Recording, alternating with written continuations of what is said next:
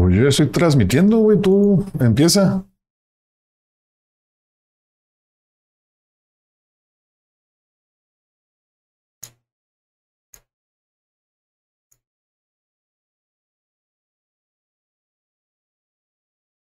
Y yo como nunca hago estas madres, la verdad es que sí, se me va la onda.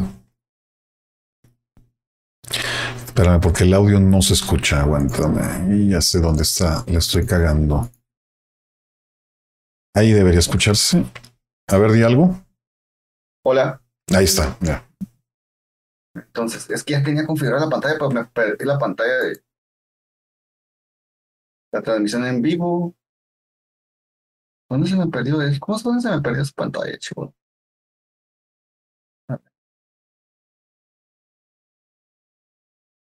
Ya está, chico. Ok, tenemos el fuera de Chivas, ok. Y Y te das cuenta que con esta madre, con el Discord, el audio es mejor. Déjame pongo los. Bueno, lo voy a dejar así para la hora de poner otro video, entonces que ya se pueda escuchar, ¿no? Sangre, sí, sí, sí. A ver, sí, bueno. A ver, ¿por qué le di- ya le di transmitir. Acá falta iniciar, acá, ya. Mm. Y a ver si no está en privado en YouTube. Eh, yo estoy en el YouTube, de hecho. Sí. Sí, va, pendejo, ya pues esto acá, ¿para qué lo moví? Güey. Sí, aquí. Ya estoy conectado, pero no sale. ¿Qué pedo? Si, si ya estoy, se supone que ya estoy. Iniciar. Ah, no se puede conectar. Ah, que la. Me haber cambiado la clave. Permítame nada. Diosito santo, qué batalla. Así, se- así se aprende, güey. No, no pasa nada. Bueno, stream. Ok. Esta madre está jalando. ¿Quieres llegar a un público más amplio? Interactuar con él? Ok. Ok, a ver. Clave de streaming, siguiente. Siguiente. Listo. Clave streaming, copiar y a ver, modificar. Clave, clave streaming. Pum, pum. pum. Ya. Transmitiendo 10 frames. Aquí están. Y vámonos. Está empezando a conectar. Ahí estamos ya en línea. Y de hecho ya tengo la pantalla ahí para ver los comentarios. Ok.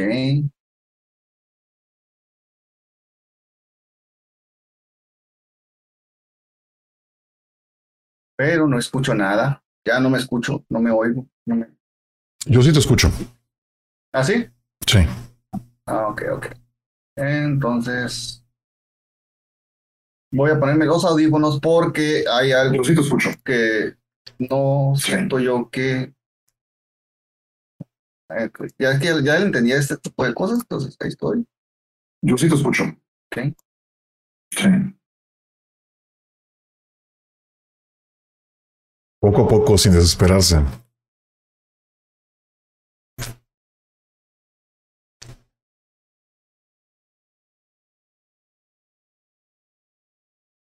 A Yo ver, sí te escucho. Ahí está, ya me escuchaste, ya te escucho yo, pero te escucho donde Y se regresa.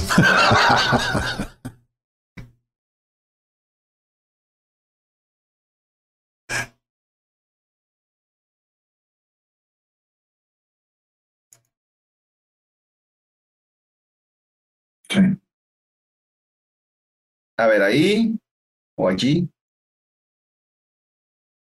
Yo sí te escucho. Ahí estamos ya. A ver, ¿me escuchas? ¿No me escuchas?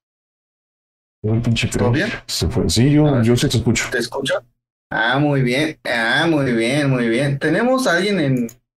eh, Hay, un- hay una, hay una persona viendo. Entonces, por mi parte, podemos conver... Te escucho doble ahora. Sí, porque se te regresa Ya, el audio.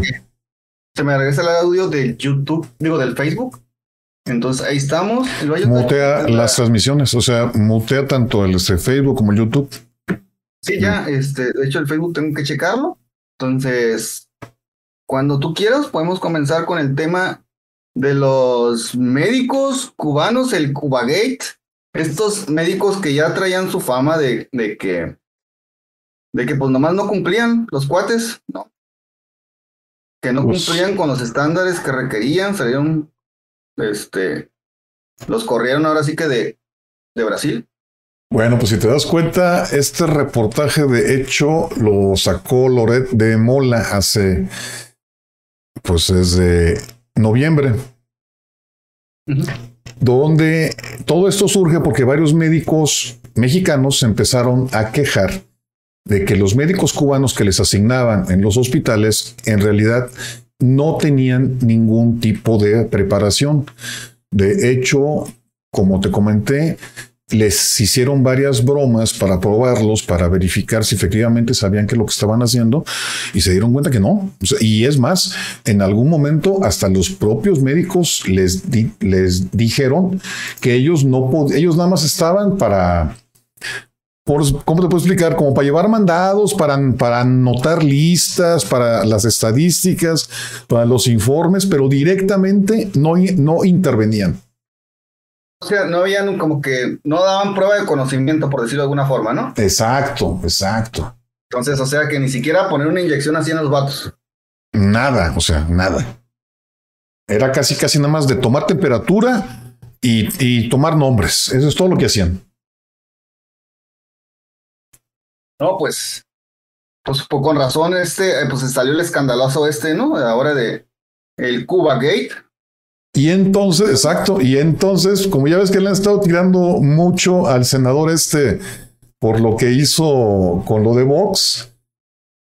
Julián Rentería, ¿cómo se llama? Se llama, espérame, se fue acá esta madre, ahí está. Se llama Julen Rementería. Rementería. Rementería, exactamente. Y entonces, pues él se puso también a investigar y dijo, pues voy a sacarle todos los trapitos.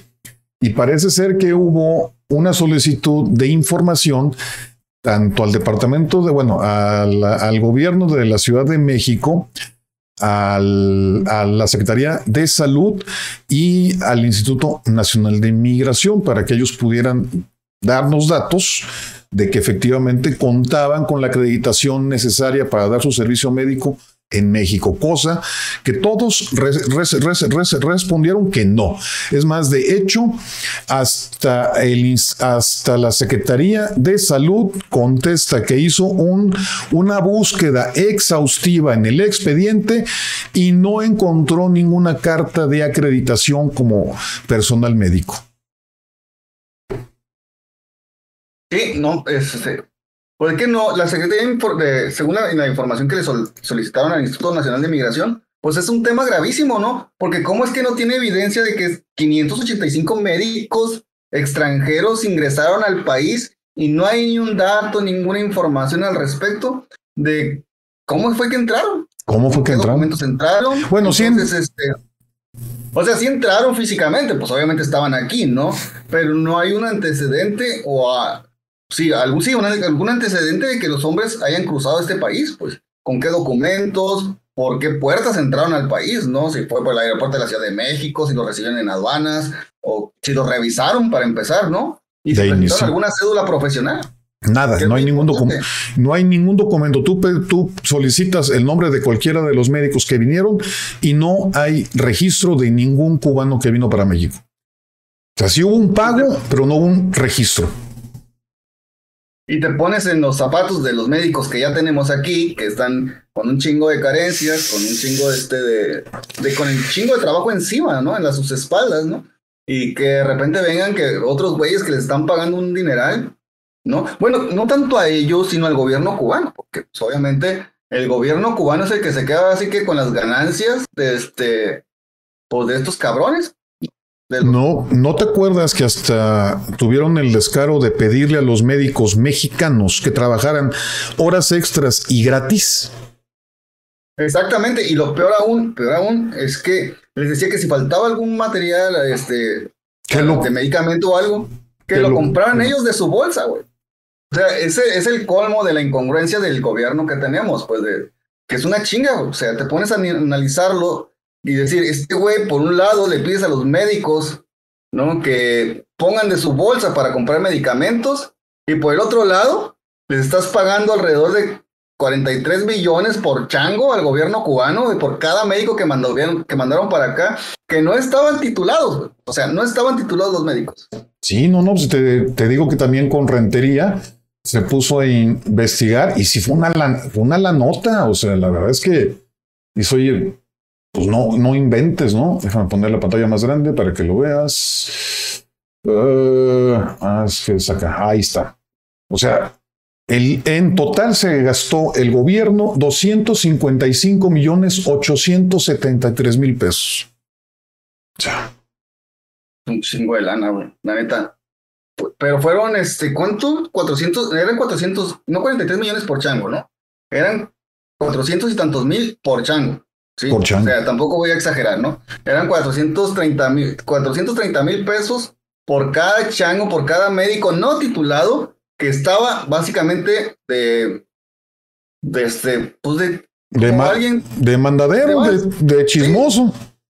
Sí, nada más de, de, a nomás ponía, ponía los ojos, ¿no? Porque pues, según los, los médicos mexicanos que estaban junto con ellos, pues jamás dieron una prueba de conocimiento y este, pues les parecía muy injusto que, estuvieran aquí, pues nada más para estar supervisándolos, por decirlo de alguna forma, ¿no? Porque no, una inyección no ponían los vatos, no, un catéter no ponían, o sea, entonces, y sí hay quejas en particular de que, pues obviamente, los médicos, eh, los médicos cubanos, pues no, no, la verdad no, no, no pelaban un chango en algadas, pues. Entonces.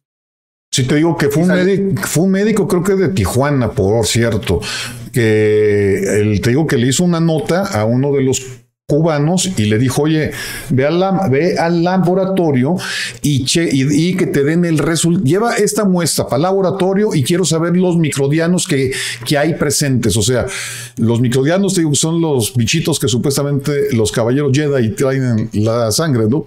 Y el, el, el médico cubano, lejos de decir, oye, no sé de lo, de lo que me hablas, ah, sí, sí, sí, ya voy. O sea, dice, no manches, güey, o sea.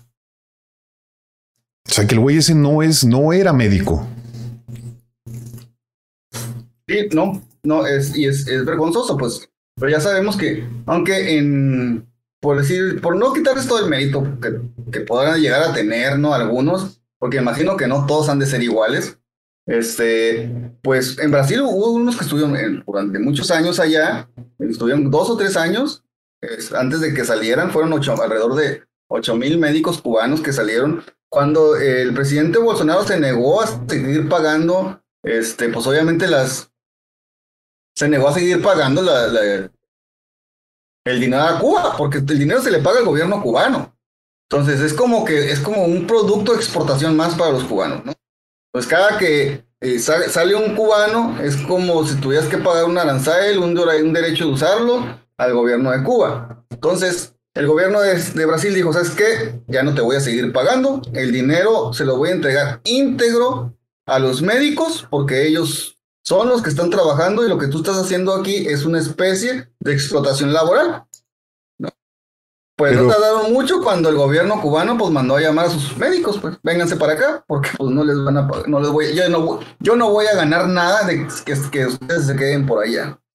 Todo esto surge porque los, creo que los primeros, fue en Europa, los, el, el primer país que los rechazó fue Italia, hasta donde yo recuerdo. Y es por lo mismo, pues ahorita que le están dando la cara a todas estas, a todas estas gentes, pues de que, que poco a poco la comunidad internacional se está rebelando en contra de, este, del régimen cubano y del régimen venezolano, que pues básicamente le están dando pues, pues están sacándolos a flote, pues. Si viste que subí un fragmento de la declaración de un parlamentario de, de Vox en el Parlamento Europeo, donde está pidiendo, porque parece que hay un acuerdo desde hace años que le dan una ayuda a este Cuba, pero Cuba tenía que cumplir con unos compromisos, cosa que no hizo. Y entonces, oye, ya vamos a darle para atrás a eso.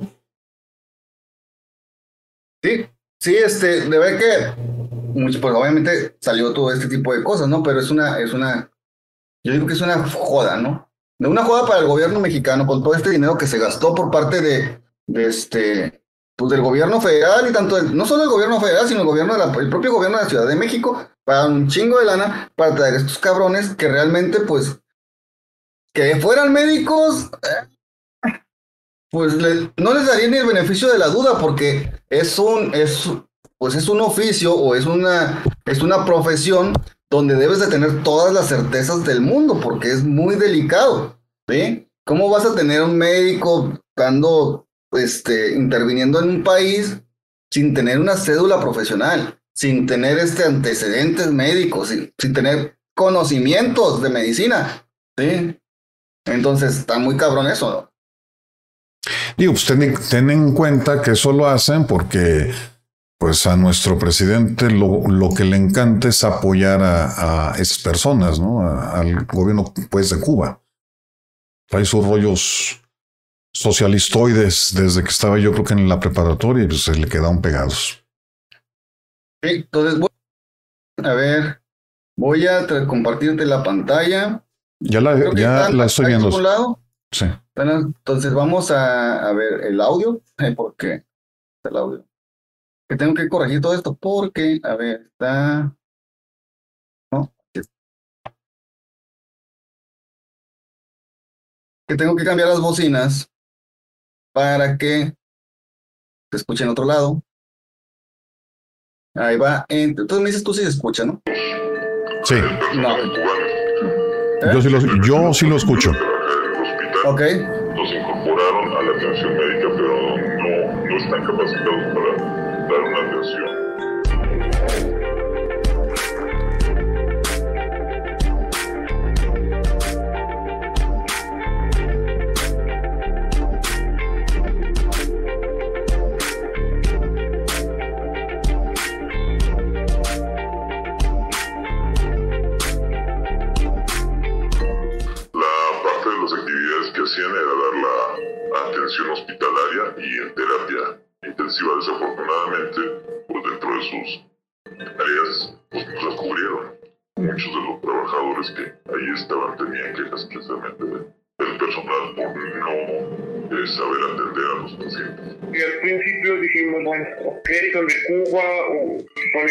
Excelentes personas, pero bueno, nos equivocamos. En el primer nivel sí serán muy excelentes, pero para eso no son salvabuenos. Este, al observar que no saben ni siquiera instalar una beneficio, pues obviamente yo no voy a permitir que hagan las cosas como estoy viendo que las están haciendo. Me doy mi tiempo y sabes que mira, te voy a apoyar, observa cómo se hace y este, para que la próxima vez yo te vea. O sea, no se les, no hemos, a pesar de que es la carga de trabajo para nosotros que somos del hospital, pues no hemos permitido que ocurra más allá una iatrogenia, un evento adverso, un evento centinela por parte de ellos, porque siempre estamos al tanto de lo que ellos están haciendo. Y no es por discriminar que sean de Cuba, ¿eh? para nada. Si por lo menos se dejaran instruir, la cosa sería diferente. Uno le trata de decir algo y se enojan. Y así. Entonces, yo preferiría más estar con un médico residente que se pueden ser equipo que con un médico cubano. Y yo creo que si me pregunta a cualquiera de mis compañeros, lo mismo le van a.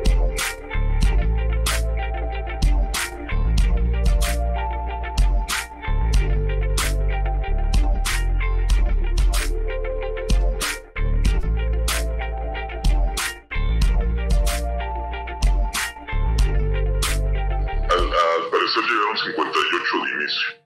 Este, de hecho, llegaban todas las mañanas dos autobuses a dejarlos. Ahorita está llegando cerca de 24. Llega a las 7 de la mañana, dos horas después de su llegada, donde el personal todavía se encuentra en el estacionamiento, en las partes de los, de los estacionamientos, entrar ah, todavía sin tener designada ninguna actividad. Entre 9 y media y 10 de la mañana es cuando iniciaban sus labores. El trabajo real de ellos era entre 3 y 4 horas dentro de- del área hospitalaria. Que nos vendieron una idea falsa. De, de lo que era la, en cuanto a, la, a los trabajadores de, que llegaron ahora, porque en su momento se vendió como que van a llegar a atender, van a llegar a, apoyar, van a llegar a supervisar, van a llegar a, a enseñarles casi casi lo que es la atención. Llegan y nos encontramos en las áreas, pues es todo diferente, ¿no? Es personal que desconoce la atención médica, que no están preparados, por así decirlo, para apagar fuegos.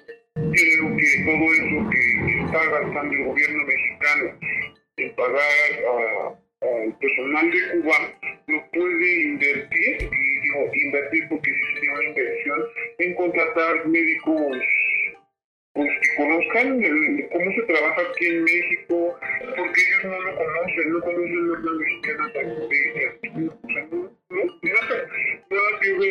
Entonces bastante, de cierto modo una burla del gobierno mexicano para nosotros que estamos en Tucson.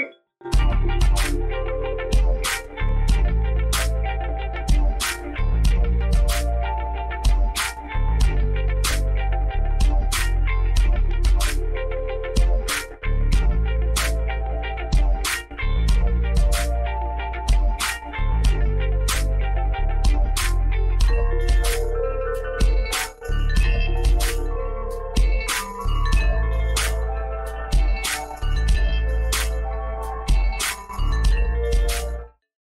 veo por qué ante una condición de emergencia pudiera representar un peligro que 585 profesionistas se integraran a un universo donde hay una carencia de 240 mil profesionales.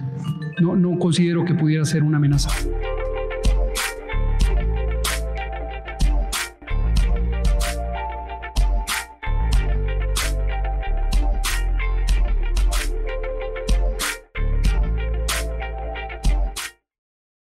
Solamente me gustaría que, no sé, a veces me he imaginado estar ahí en la rueda de prensa y preguntarle directamente al presidente qué está pensando. Nada. En estar gastando tantísimo dinero en personal de Cuba que no nos resuelve nada y al contrario nos multiplica el trabajo. ¿Qué es lo que, qué, qué- qué está pensando? ¿No sería mejor contratar a más gente que sepa cómo se trabaja o de algún modo darnos una remuneración a nosotros?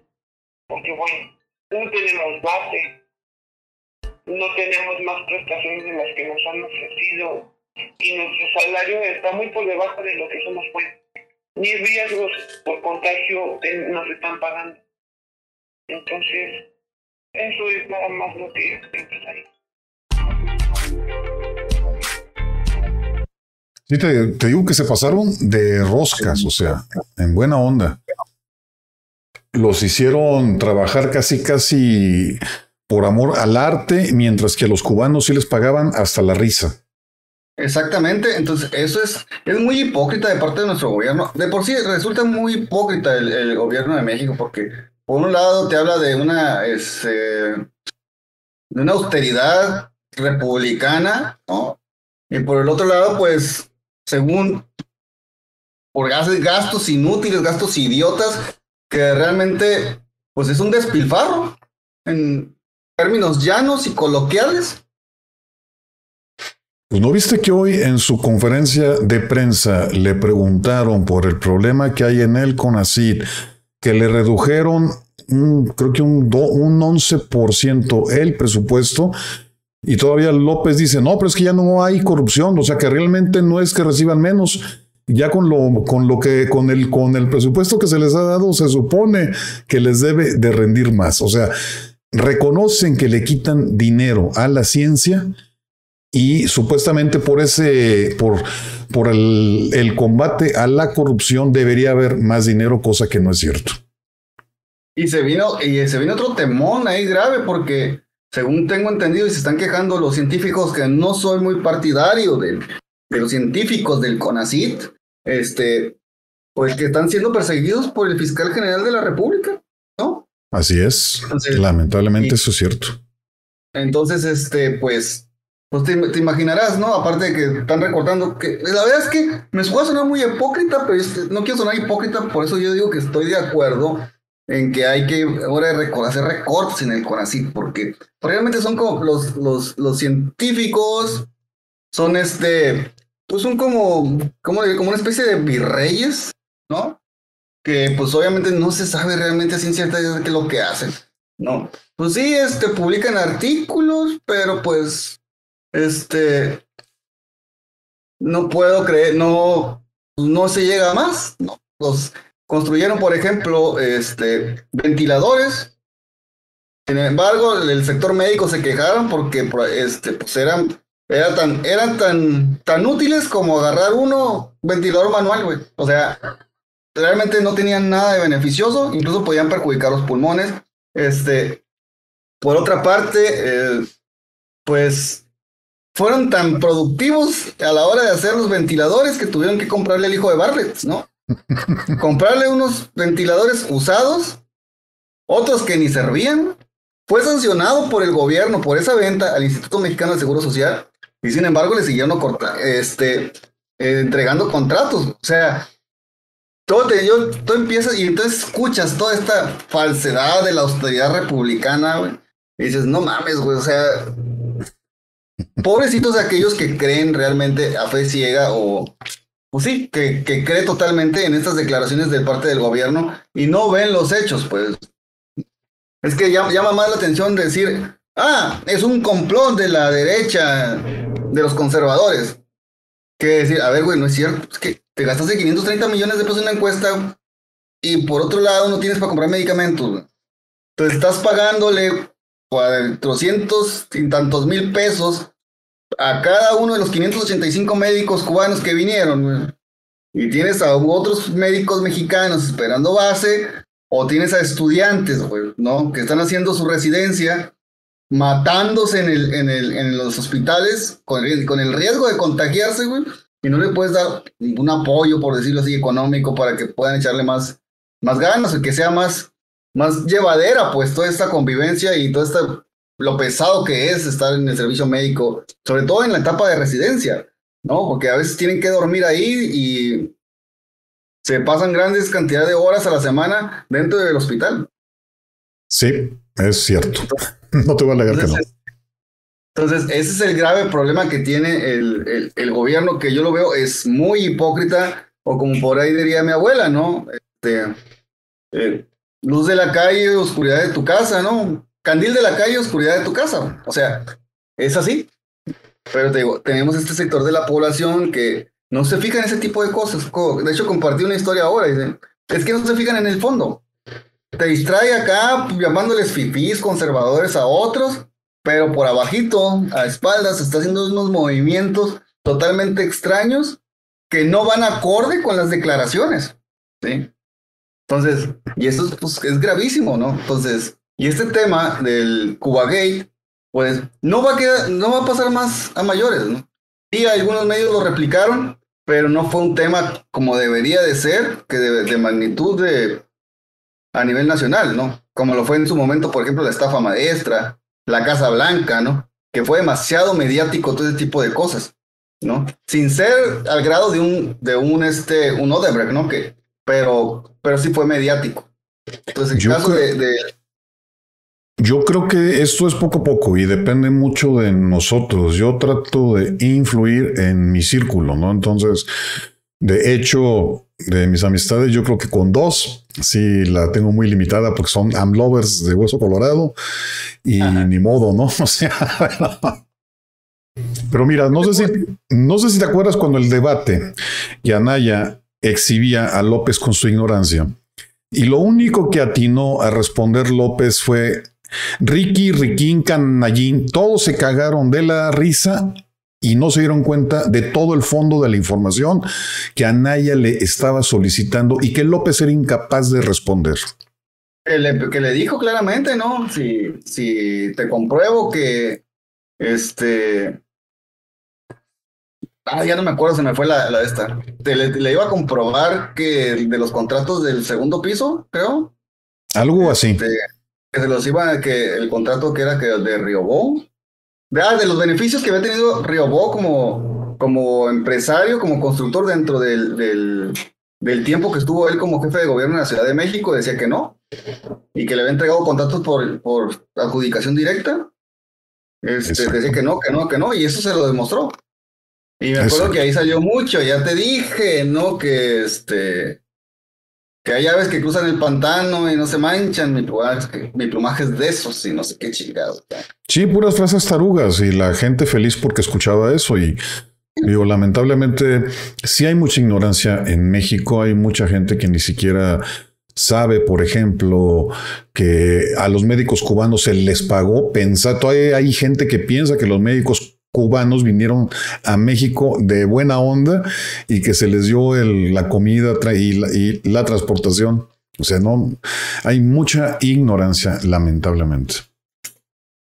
Y poca gente es la que se preocupa por informarse. Por lo menos por contrastar. Yo siempre he sido así, hasta, hasta con los que me caen bien, ¿no? O sea, yo veo que de repente ponen algo y le digo, oye, güey, pero pues eso no me late, como que por ahí no va. Ah, no, sí, cierto. O no, sí, mira que por acá tiene, pues tiene razón, ¿no? Pero si no se cuestiona, nunca vamos a hacer nada.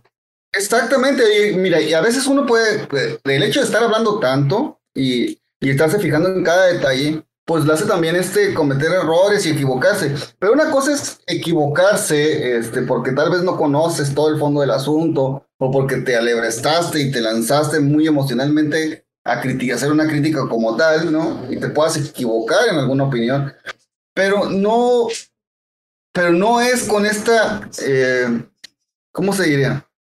No es con esta intención de buscar manipular a la gente o de engañarla, ¿no? Puedes cometer un error y equivocarte como cualquiera en tu apreciación, pero no tener toda esta intención de manipular la información para sacar, ya sea para inyectar odio, seguir inyectando odio en la población y rechazo, este, o sea, para, o para manipularlo, solo ganar seguidores, que también esto suele ocurrir, ya lo, ya lo hemos visto, cómo sucede todo este tipo de cosas, ¿no?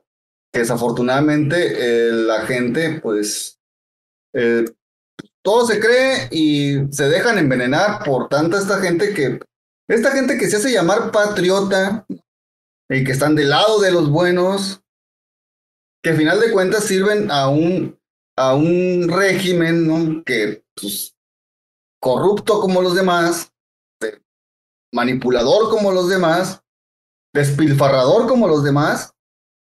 Este, pero sí, ahora sí, pero ellos sienten que están del lado bueno. Pero es, obviamente, con dinerito, con dinerito y con, y con visitas, va a ir el perro. Sí, es que, bueno, volvemos a lo mismo. Lamentablemente en el país tenemos a mucha población que se deja llevar por lo de encimita, digo, yo siempre he sido muy crítico de eso. Por ejemplo, ¿por qué en México nos encantan las telenovelas? Si tú checas las estadísticas de cuántos libros en promedio lee un mexicano al año, pues no es nada en comparación con la cantidad de, telenovelas que miran los mexicanos al año. Entonces, oye, pues, ¿qué onda con esto, no? Y en la escuela también te das cuenta, digo, yo era muy jodón con los maestros y se encabronaban, pero pues ese era mi, o sea, ¿cómo te puedo explicar? Antes, por lo menos cuando yo estaba chavo, los maestros sí sabían, pero hoy en día es increíble que los maestros no, no saben. Y si de por sí los papás tienen poca instrucción, no voy a decir que sea preparación, instrucción, que no les interesó mejorar su propia cultura, y llegas con, y tus hijos se los mandas a una persona que tampoco sabe, pues el, el pobre chamaco con lo único que se va a instruir es con los mismos cuates. Y si los mismos cuates son de familias disfuncionales, pues ya valió madre. O sea, y es bien fácil que lo compruebes. Digo, no creo que todos los hijos de todas tus amistades tengan las mismas problemáticas y no depende de la situación pues económica, depende más bien de la formación que los chamacos reciben en casa. Yo veo que los maestros hoy en día, si al maestro se le ocurre llamarle la atención a un chamaco y mandar llamar a sus padres, sus padres llegan a putear al maestro en lugar de ver por qué fueron llamados. La verdad, yo, yo he aprendido mucho de esto, te yo con un niño de, pues está en etapa primaria, Y he aprendido bastante y yo sigo siendo muy rígido con él en cuanto al tema educativo, en cuanto a la disciplina. Precisamente por eso, o sea, soy flexible en ciertos puntos, pero también soy rígido.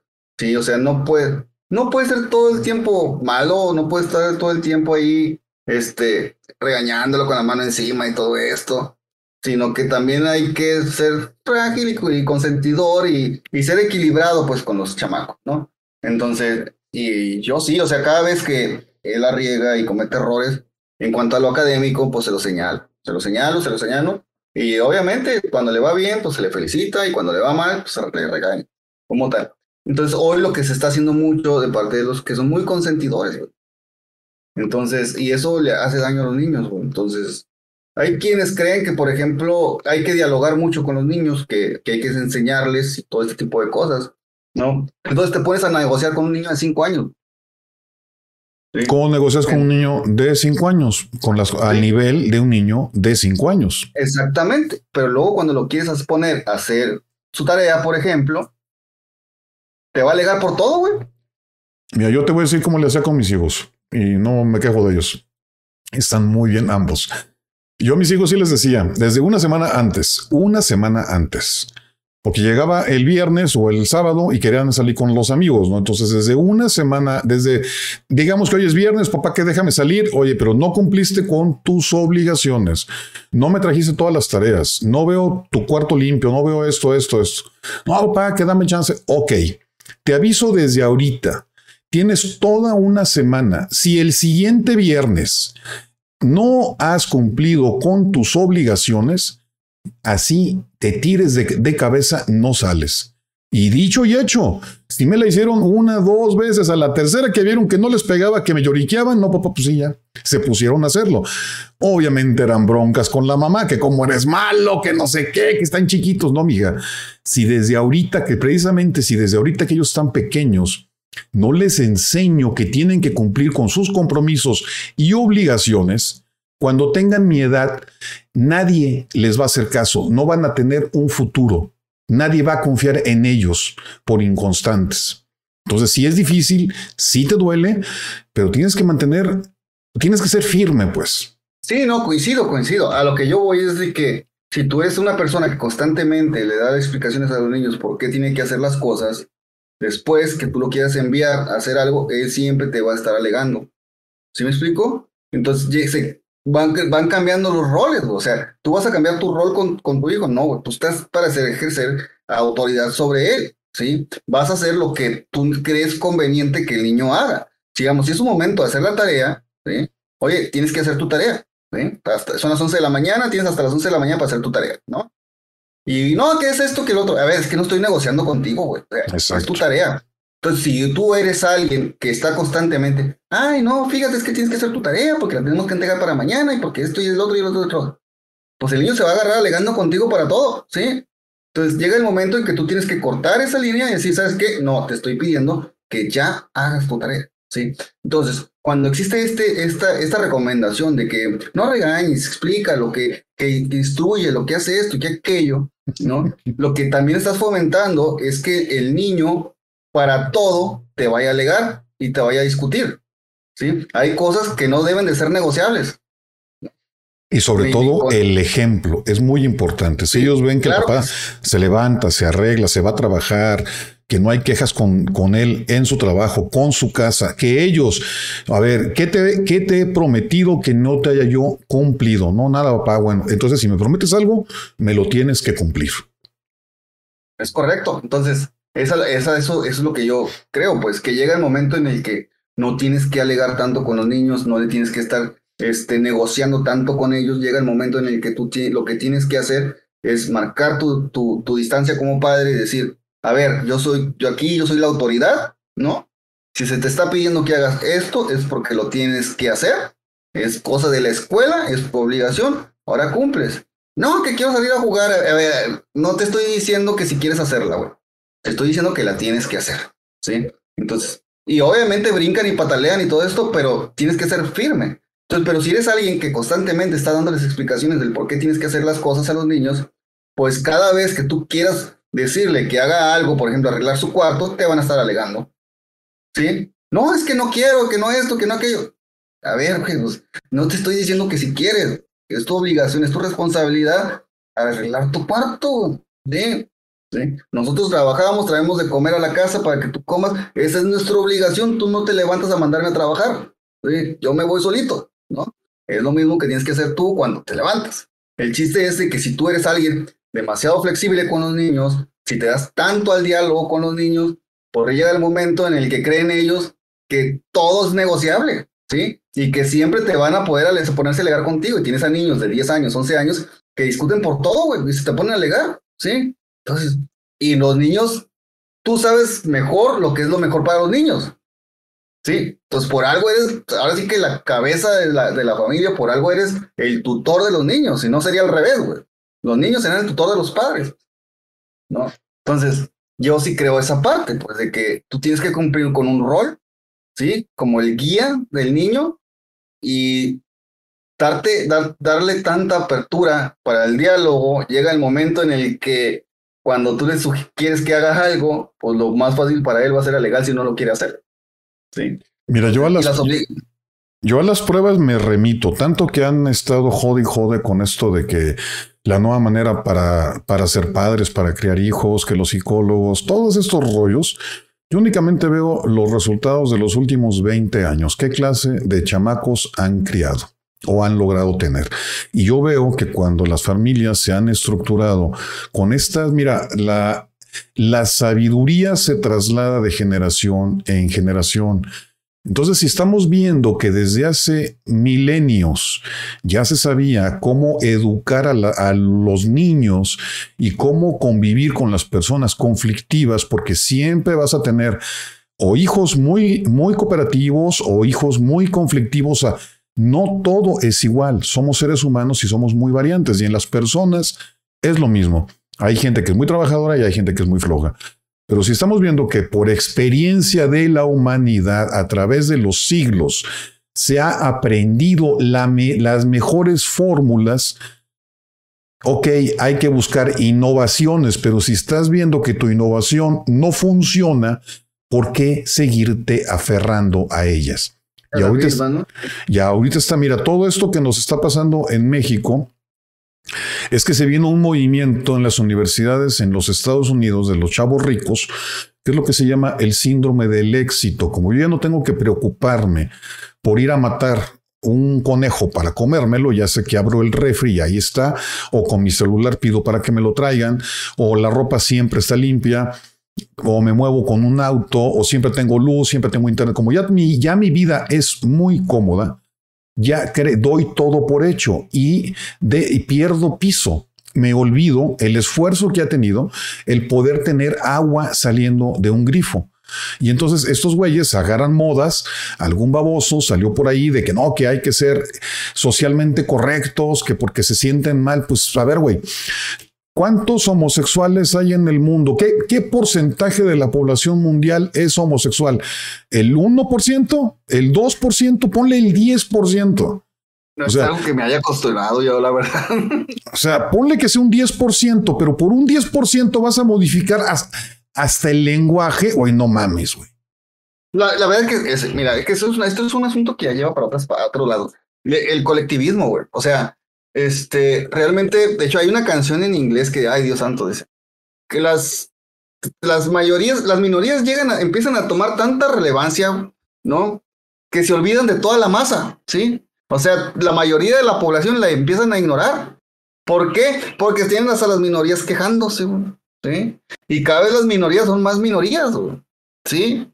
¿Por qué? Porque el primero evento era el colectivismo gay, ¿no? Luego eran los transexuales, ¿no? Luego las lesbianas. Entonces, todos esos colectivos, se fue, este, ese gran colectivo empezó a, a, fragmentarse. Entonces hicieron otros pequeños colectivos, ¿no? Entonces, ahorita ya tenemos este tema ya de las, de la, pues ya ves la, la compañera, ¿no? Estos, los, los, los géneros no binarios, güey, o sea, y es otro colectivo pequeño, güey, ¿no? Y yo esperaría que sucediera como algo similar como los emo, güey, o sea, sí, órale, ah, sí, ya te vimos, ¿no? Ok, vamos a lo que sigue, ¿no? Entonces, eh, que venga la otra, la otra generación, ¿no? Entonces, el chiste es este, que ahora este, estoy entendiendo esto de una manera en que lo hacen se crean estos colectivos básicamente para buscar privilegios, güey. Y estaba, estaba a punto de grabar un, un corto, un short para el, hablando de esto, güey. Sí. O sea, güey, se le da demasiada importancia, honestamente, si una persona es gay, heterosexual, homosexual, bisexual, trans, se le da demasiada relevancia, güey, ¿no? Como si nosotros fuéramos los que estuviéramos mal, ¿no? O sea, como si para mí fuera lo más natural, güey, sí. Entonces, y lo cierto es de que, y lo, lo miraba eh, con Fernando Pinzón, la otra vez decía, su estado emocional no debe depender en cómo la otra persona te vea. Si te empiezas a preocupar tú cómo te ve otra persona, entonces el problema no es de esa persona, güey. Eres tú, güey. Eres tú el, el, el, Ay, Dios, es que es un tema bastante polémico, ¿no? Pero eres tú el que tienes que cambiar, güey. Y yo, por ejemplo, en el corto que, que señalé, güey. O sea, güey, si no te preocupes lo que otra gente piensa, güey. Si tú estás conforme como estás, güey, que chinguen su madre los demás, güey. Sí, estás un güey ahí que es homo, porque chingue a su madre, güey. Yo soy feliz como soy, güey. Sí. Entonces, ejerzo mi libertad, tu libertad plena como individuo. Te gusta lo que te guste, güey. Está bien. O sea, no te metas. Mientras no vayas a agredir o intentar de imponer esta creencia o estas ideas a los demás, mira, haz de tu culo un papalote, güey. Sí, entonces, y es la manera, de, yo, yo sí veo la, la forma, o sea, yo no soy psicólogo, pero yo entiendo que esa es la mejor manera de superar las adversidades, sí, o sea, es una, si no es buscar cambiarla, sino enfrentarla, güey. ¿Sí? Pero la enfrentas cuando una vez que sientes, cuando una vez que sientes que ya esa actitud no te afecta a ti, es cuando ya ganaste. ¿Sí? Me, vale madre que seas homo, güey. O sea, yo me siento feliz como soy y es cuando ya decides ganaste, güey. Y sabes qué, y el otro, y vas a ejercer al otro cabrón, decir, es que le va, le va a restar importancia ya después, porque sabe que lo que él diga ya no va a surtir efecto en ti, entonces ya no lo va a hacer, güey. Sí, entonces, para, ya, ya, no ya no me afecta tu rechazo, güey, chingas a tu madre, güey. Pero a ver. Entonces, pero eh, la solución está en uno, es que me apasiona. Es que la, la solución está en, en, ellos mismos, en uno mismo y, y lo demás que chingue a su madre, güey. O sea, honestamente, seas bisexual, seas transexual, seas homosexual, seas lesbiana, no binario, pedófilo, no, no es, no, este, este, que te guste la sofilia, lo que sea, güey, o sea, muy tu pedo, güey, no te metas con los demás y nada, que los, y si los demás se meten contigo, que chinguen a su madre, así de fácil, güey. No, si ahora los traemos en, este, en joda, porque digo, en México todavía no es tan, tan, tan extremo, pero en otros países como España, como Argentina, como Canadá, como Inglaterra, allá sí están gruesos, o sea, está la bronca gruesa. Y entonces, pues hay gente que es más inteligente y dice, a ver, no, es que sí, que hay, que hay muchos géneros, perfecto, güey, somos multigénero, pero ¿qué crees? Yo pertenezco al colectivo de los super heterosexuales, que me tienes que respetar. La misma tolerancia que me pides a mí para ti es la misma que me tienes que dar tú a mí, porque es mi preferencia. Te guste o no te guste, es mi preferencia. Yo una vez este lo, lo se lo mencioné en un grupo de libertarios y me gané la esta, me gané el rechazo porque me dijeron, ah, entonces es muy mala persona. No, porque, pues es que, güey, es que si, si, si yo puedo ejercer mi libertad de decir, ¿sabes qué? No me caes bien, güey. Sí, no me caes bien, no me, no, no me siento cómodo sintiendo cerca a una persona, X persona, no me siento cerca. Yo puedo decirlo abiertamente, ¿sabes que no me siento cómodo contigo? Apártate, güey. ¿Sí? Entonces ejerzo mi libertad de asociación. Yo sé con quién me voy a asociar o no. ¿Sí? Entonces, no me puede, y si por eso me vas a atacar homofóbico, transfóbico, clasista, todo esto, dices, no mames, güey, entonces me estás censurando a mí, güey. Es a mí el que me estás bloqueando, güey, ¿sí? Entonces, ¿dónde está la libertad? Ha llegado el ridículo a tal grado que en esos países que te menciono, si un transexual te tira la onda y tú no le haces caso, automáticamente eres un homofóbico, trans, transfóbico y te ataca todo el mundo. Oye, espérate, güey. Pues si no a mí no, se me antoja. ¿Qué, qué quieres que haga? Sí, sí. Sí, no, entonces es, es, es, es algo, Diosito Santo, es, alto, es algo muy polémico que la verdad es que eh, es importante que, que también si quieren a cada quien hacer su, de su culo un papalote, que lo hagan, ¿sí? Ellos tienen tanto la libertad de poder hacer lo que gusten mientras no afecte. Yo lo veo así, o sea, en término legal, güey. Tú haz lo que tengas que hacer mientras no afectes la, la, esfera, la esfera jurídica de los demás, güey. O sea, toda mi esfera, mi esfera, ¿qué es? Mis hijos, mi patrimonio, y todo esto. Mientras tú no afectes todo eso, güey, haz de tu culo un papalote, güey. Sí. Te empiezas a meter conmigo, güey chingas a tu madre, güey. O sea, seas quien seas, olvídate del sexo, de las preferencias sexuales y todo esto, chingas a tu madre, güey. Así de fácil, ¿no? Entonces, y es algo que no entiende la gente. Tratan de imponer esta idea a, a fuerzas, güey. O sea, y yo entiendo que hay quienes están así como que dando su brazo a torcer, como el tema este del, del, de las perspectivas de género, que lo que están haciendo es fomentar el victimismo, güey. ¿sí? Y, y, y, y, esa es una parte todavía más grave que yo entiendo, güey. ¿no? Porque fomentas el victimismo y el victimismo cuando las personas que se asumen como víctimas no sienten el apoyo, sienten que estás en su contra, güey. Aún así, aunque te esté valiendo madre, güey. ¿Sí? Te vale madre, te dice, sabes que tu situación a mí no me importa, güey.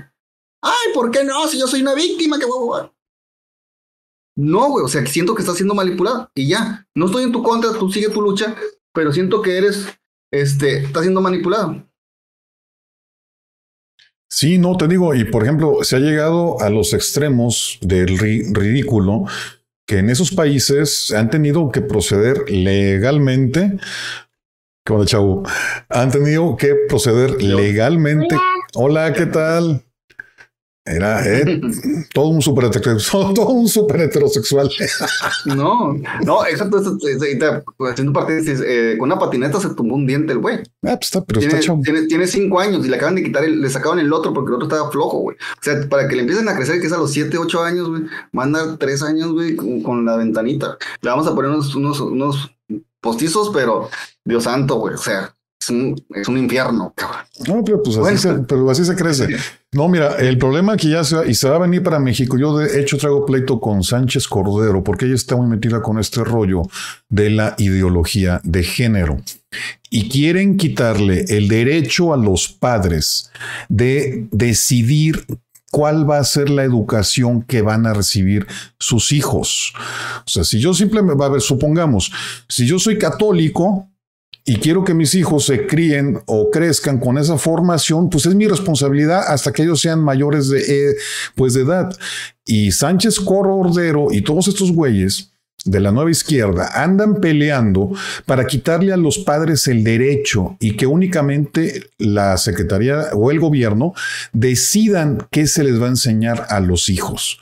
Y en otros países que ya van con esta bronca más avanzada, o sea, te encuentras maestros que les dicen a los niños de 10 años que meterse el dedo por el culo es lo mejor que pueden hacer para, para de, ¿cómo? De, para deconstruir esa, el patriarcado, ¿no? O sea, pendejadas de esas, güey. No, no, no mames. Este, la otra vez entendía yo esta parte de que este, el ano, el recto, es un órgano diseñado para expulsar, güey. No, pero mira, a un niño de 10 años, ¿qué le vas a decir eso? Sí. Pero pues estamos hablando de niños de 10 años, cabrón. O sea. Es, es muy triste. O sea, es que la otra vez yo, yo similar, estaba discutiendo con una feminazi, una feminazi este asunto precisamente, ¿no? De que, de tratar de imponer ideologías de género sobre los niños, donde básicamente, este, el, el tema era otro, era el tema de elegir su gen, este, su género y su nombre este, a, los, a los niños trans. Es decir, los niños trans podían eh, decir, ¿sabes qué? Yo me quiero llamar Cleopatra, güey.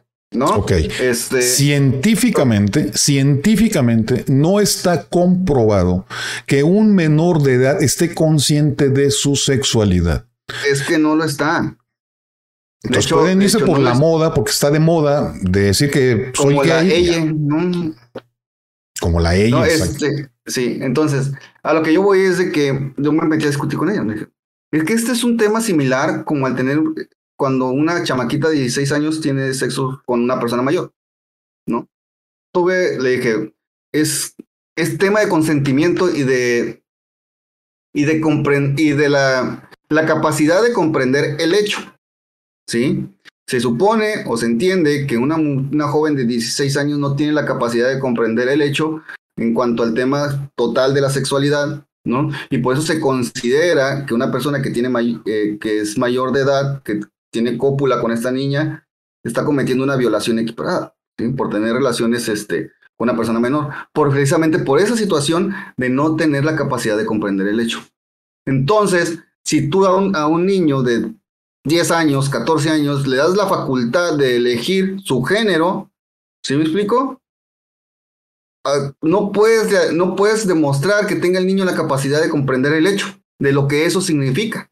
¿sí? Sin embargo, tú ya le das la carga. Entonces, si tienes, si, si abriste ese, ese, ese abanico de posibilidades, ¿no? Entonces, por ejemplo, que un menor, tú le des una cerveza a un menor de 18 años, ya no va a ser corrupción de menores, güey. ¿Sí? ¿Por qué? Porque pues él puede tener, si tiene la capacidad de comprender el hecho de elegir un género, ¿por qué no tiene la capacidad de decir, ¿sabes qué? ¿Me puedo tomar una cerveza o no, güey? ¿Puedo tener un sexo con una muchacha de 16 años o no? Y ahorita con el tema de cómo está abierta la sexualidad, creo yo que ya es, ya, al contrario, va a ser más debatible, güey, ¿sí? Porque cuando si tú llegas en un hipotético caso que llegas a un juicio, ¿no? Se te imputa, a ver, señor fulanito, se le imputa el delito de haber tenido relaciones sexuales con una menor de 16, ¿no? Este, cuando la, la, ley señala que se equipara a violación, bla, bla, bla, tener cópula con menores de 16 años, por lo que no tiene la capacidad de comprender el hecho. Tú dices, ah, no, pero es que mira, yo tengo esta ley que dice que un menor de 14 años es, tiene la capacidad de comprender el, género, qué género desea. Entonces, eso ya te sirve como antecedente. A ver, si un niño tiene la capacidad de entender el hecho, me hace decir que esta otra persona no tiene la capacidad de comprender algo sobre la sexualidad. Y al otro ya le dijiste que puede elegir un género, ¿no? O sea, son temas este, complicados que se el abanico de posibilidades se abre enormemente, güey, ¿sí?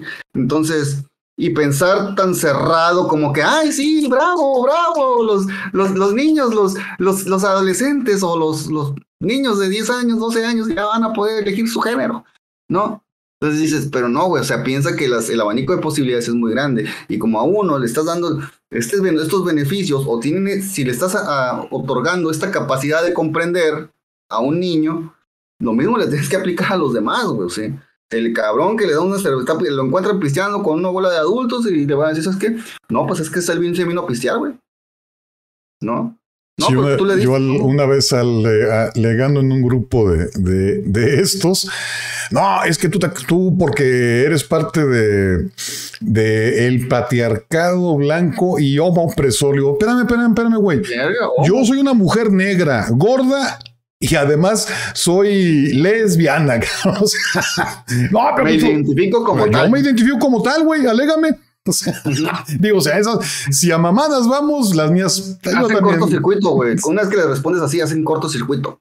Así como que también una esta, en, en, Twitter estaba alegando con una muchacha este, sobre un tema sobre la comida china. Si ubicas la comida china de Tijuana, Ah, ok. Pues salió un comediante hablando que estaba en la comida china, ¿no? Y salió una foto del Hong Kong, ¿no? Que es un lugar conocidísimo por acá. El caso es de que empezó a decir, ay, esto promoviendo la, prostitución con tantas muchachas de la trata de blancas y que está así como de que... Yo le dije nada más, no te negaré que pueden existir casos donde haya personas en contra de su voluntad. Pero así como las hay unas en contra de su voluntad, hay otras que lo ven como todo un negocio. Se pagan su universidad, mantienen su casa, bla, bla, bla. Y no puedes tú generalizar por ese tipo de cosas. Y se me dejaron encima, ay, que tú eres un violador, que, ay, pedófilo, que las niñas de 16 y que tú tantas, digo, no mames.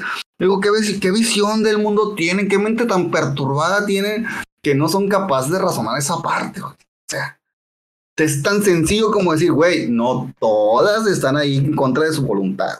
Tan fácil como eso, o sea, ¿no? Ya tengan 16, 17, porque sí las hay. 16, 17, 18 años. Ya está más, ¿no? Señoras de, de 50 y tantos ya todavía siguen ahí, ¿no? Entonces, el caso es de que no todas están en contra de su voluntad.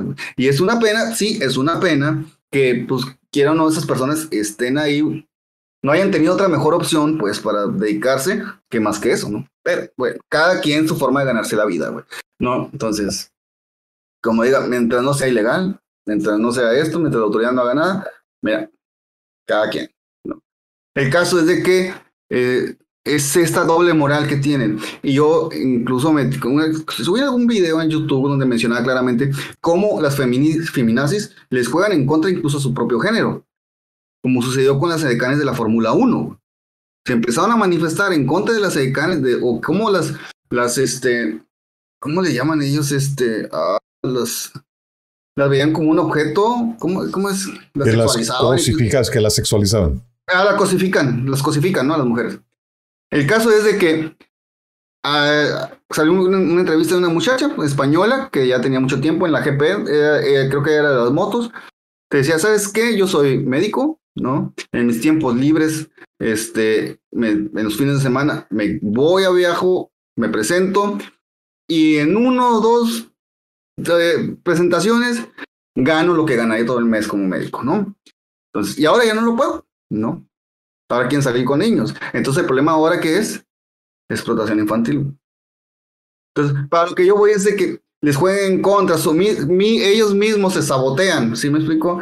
Entonces, eh, y pues tienen que definirse, güey, o sea, no sé si es tanto el, caso de las feminismas, es tanto su odio a la vida o es tanto el odio de que las demás puedan prosperar, tal vez en un ambiente en las que ellas no son capaces o que no se animaron y les frustra y entonces tratan de dañar este, las oportunidades de los demás, ¿sí? O que los demás tienen, ¿sí? Entonces, están llenas de resentimiento, llenas de odio, que no pueden ver que otra persona prospera.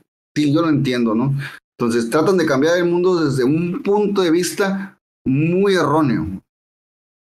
Y la bronca es peor todavía, el porcentaje de las mujeres que está en ese tipo de movimientos.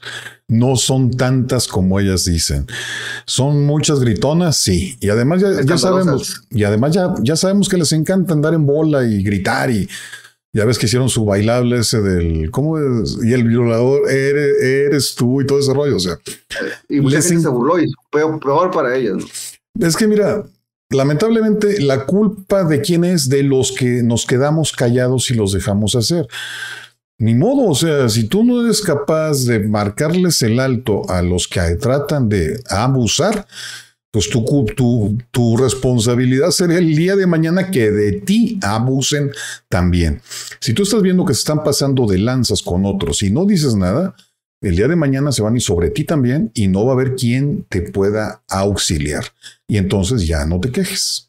O sea, y por eso fue que estos movimientos de izquierda se aprovecharon de esta supuesta opresión, o sea, antes era con los trabajadores, ah, no, pero como los trabajadores ya tienen carro, casi viajan, pues esos no, entonces ¿qué? Pues vámonos con la mitad de la población, con las mujeres, chingue su madre. Entonces, agarran a unas resentidas, como dices tú, que porque están gordas, feas, que no ligan nada, y les da coraje que otras chavas les vaya bien, y dicen, no, pues aquí o todas jodidas o ninguna sale, ¿no? Y ahí, eso es, de ahí se alimentaron, lamentablemente, para polarizar a la sociedad. Ten en cuenta que estamos ya hablando de la mitad de la población mundial.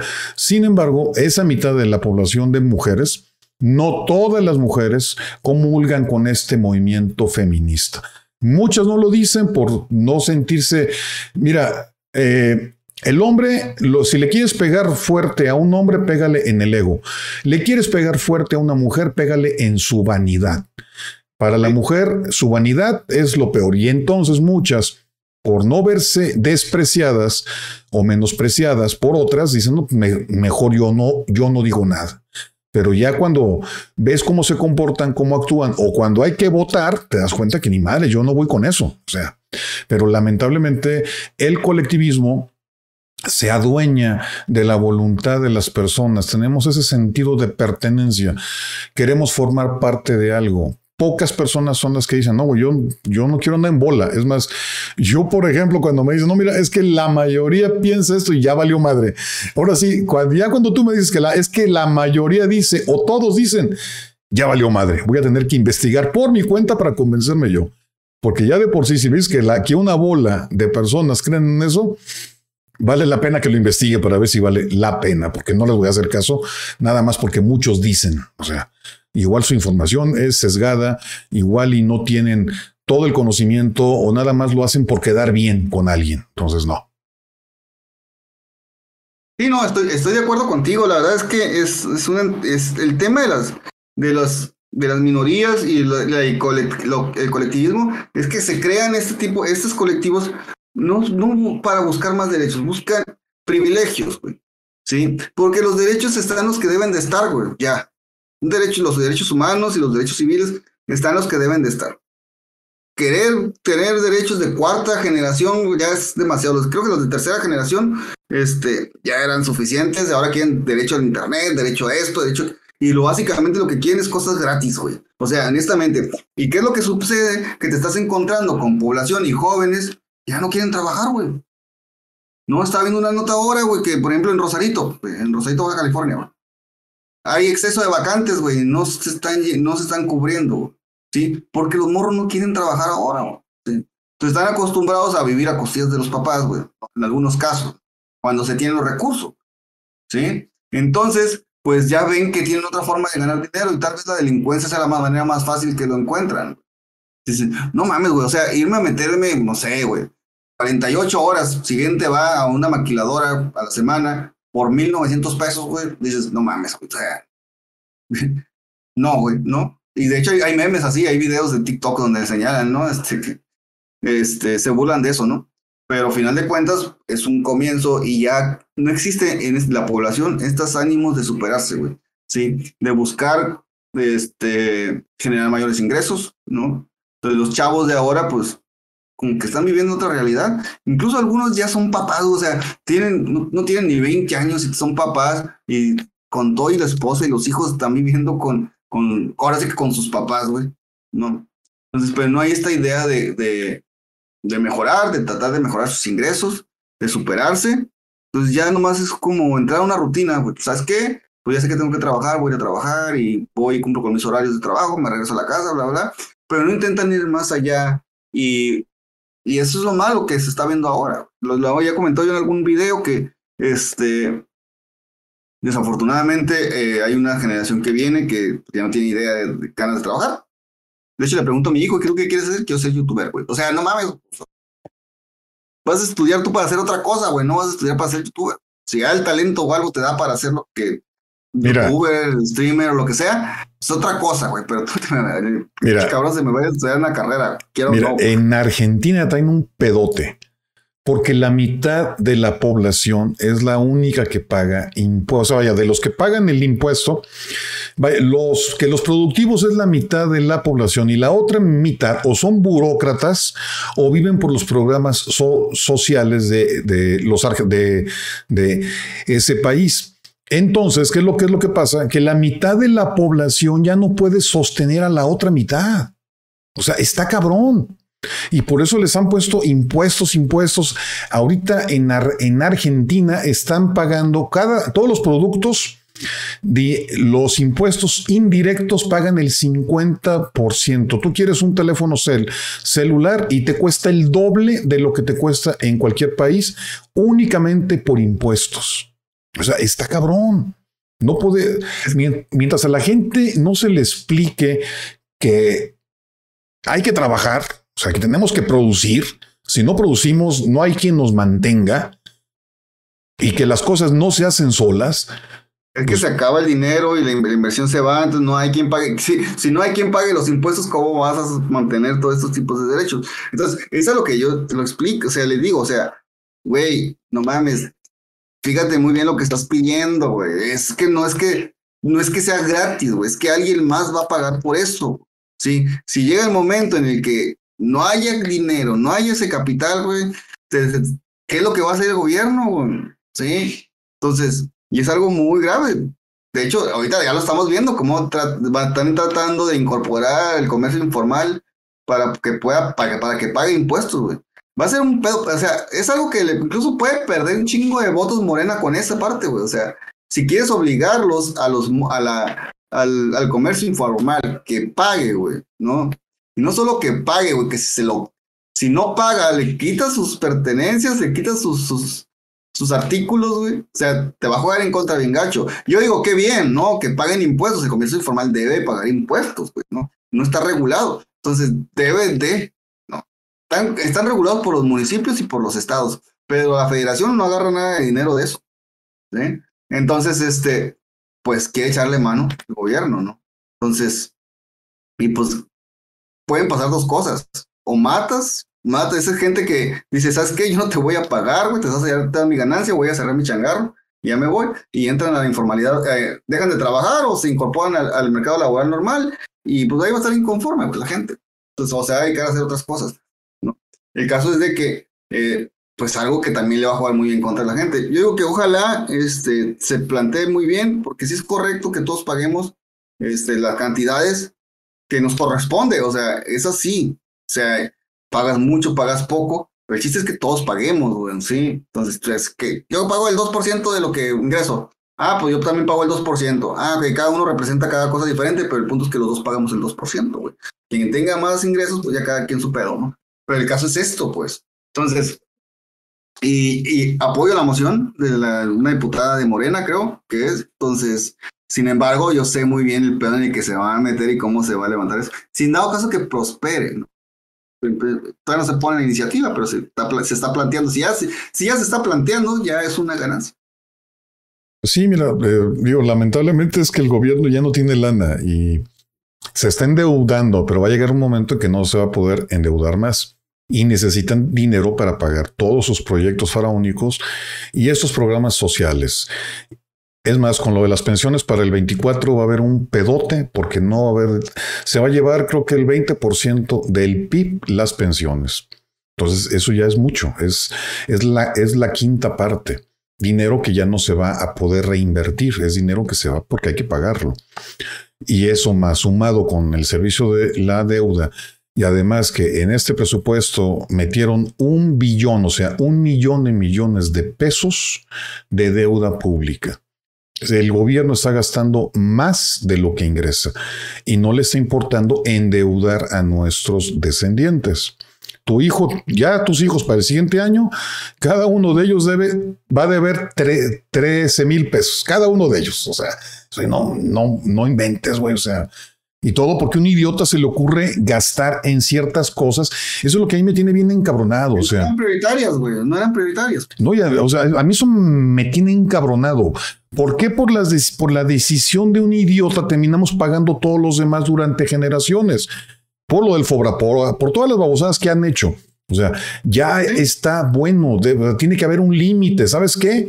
Como que sale como que, eh, ¿sabes qué? Hace falta dinero, ¿qué es lo que soluciona? Ah, hay que endeudarnos y, y bueno, es fácil. No, es que debería haber un, un, un límite como en las tarjetas.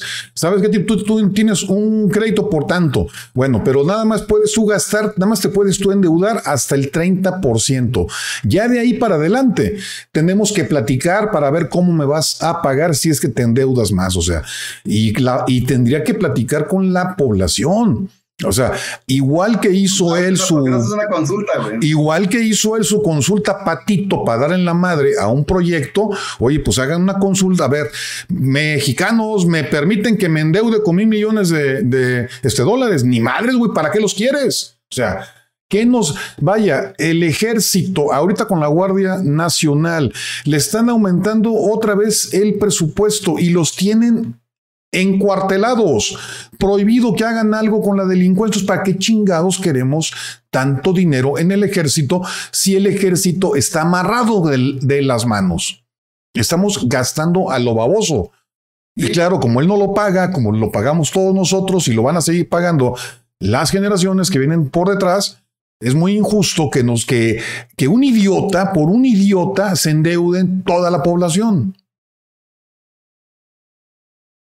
Estoy de acuerdo totalmente, pero pues desafortunadamente tenemos un gobierno que, bueno, pues hay que darle el, este, hay que, hay que, hay que dejar claro que ha venido una crisis de la pandemia que pues era natural hasta cierto modo que adquiriera deuda, ¿no? Ah, pero yo como mencioné en algún video que se había subido, a veces como que me adelanto mucho a los acontecimientos. El caso es de que en algún momento en un video señalé yo, ¿sabes qué? Es que no se le pide al gobierno que cancele sus obras.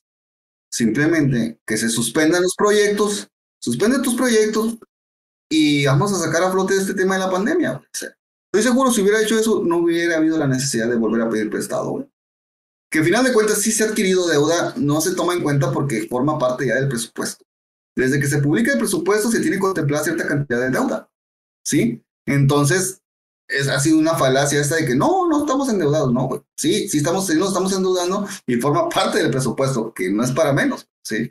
Pero no lo quieres contemplar porque ya está, ya está dentro del presupuesto. No es un préstamo extemporáneo que haya solicitado como va a suceder, como sucedió ahora, ¿no? Entonces, este, sin embargo, sí está mal.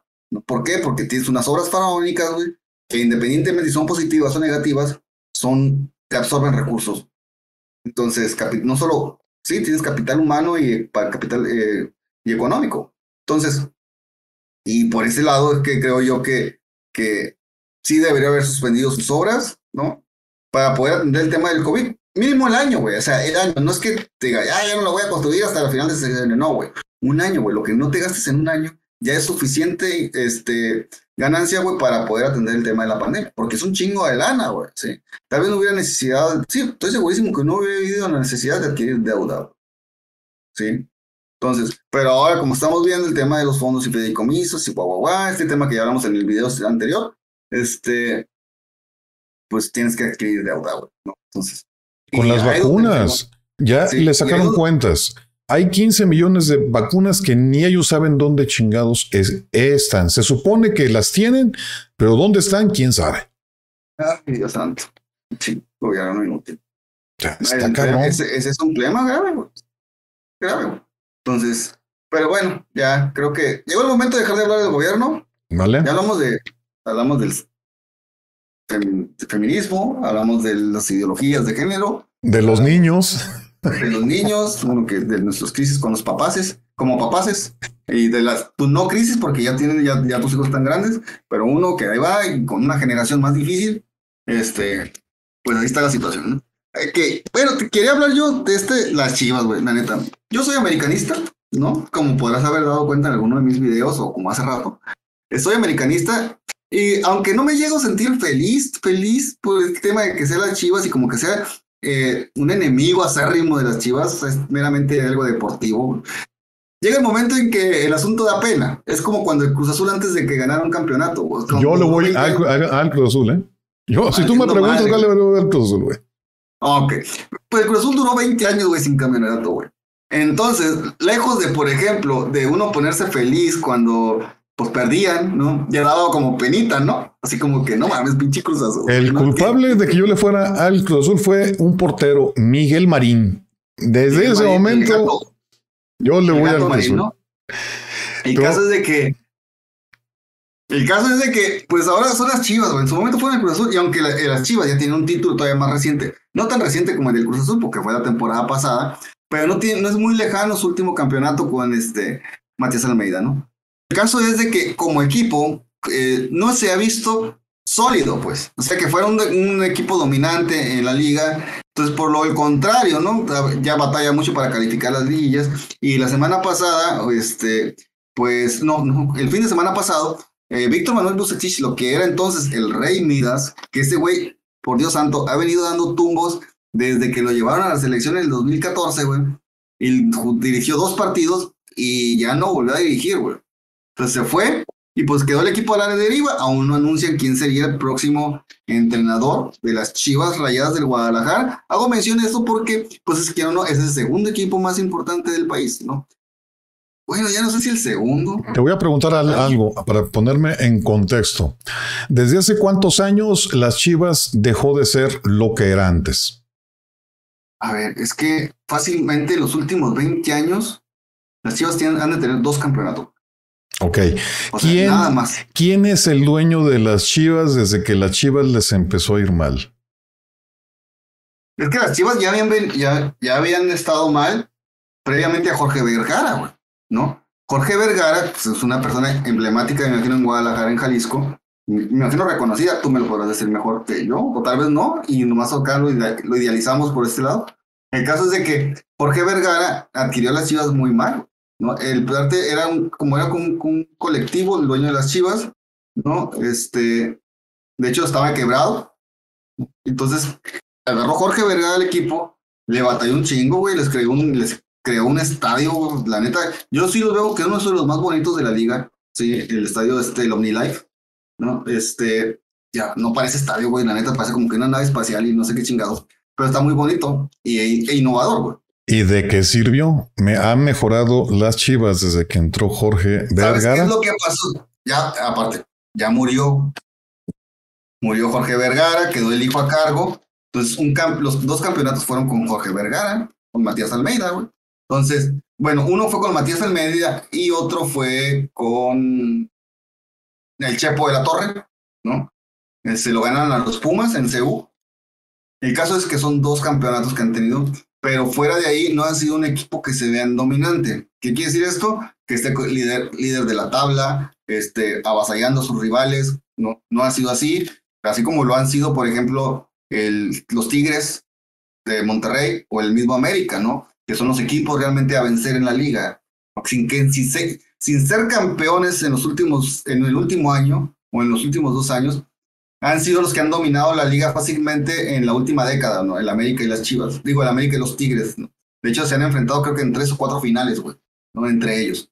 Entonces, a lo que voy es que las Chivas se les dejó invertir a los jugadores, se, lleva, se llevaron a jugadores muy jóvenes y a los maduros, este, pues, ya dieron, su, dieron lo que tenían que dar y, y fue el, Matías Almeida fue el que los hizo campeones con muchos jóvenes, ¿no? Pero duró con ellos, duró varios años, güey, así, y cuando quedó campeón dijo, yo aquí me lavo las manos, yo ya, ya cumplí, ya me voy, se fue a la MLS a ganar dólares, ¿no?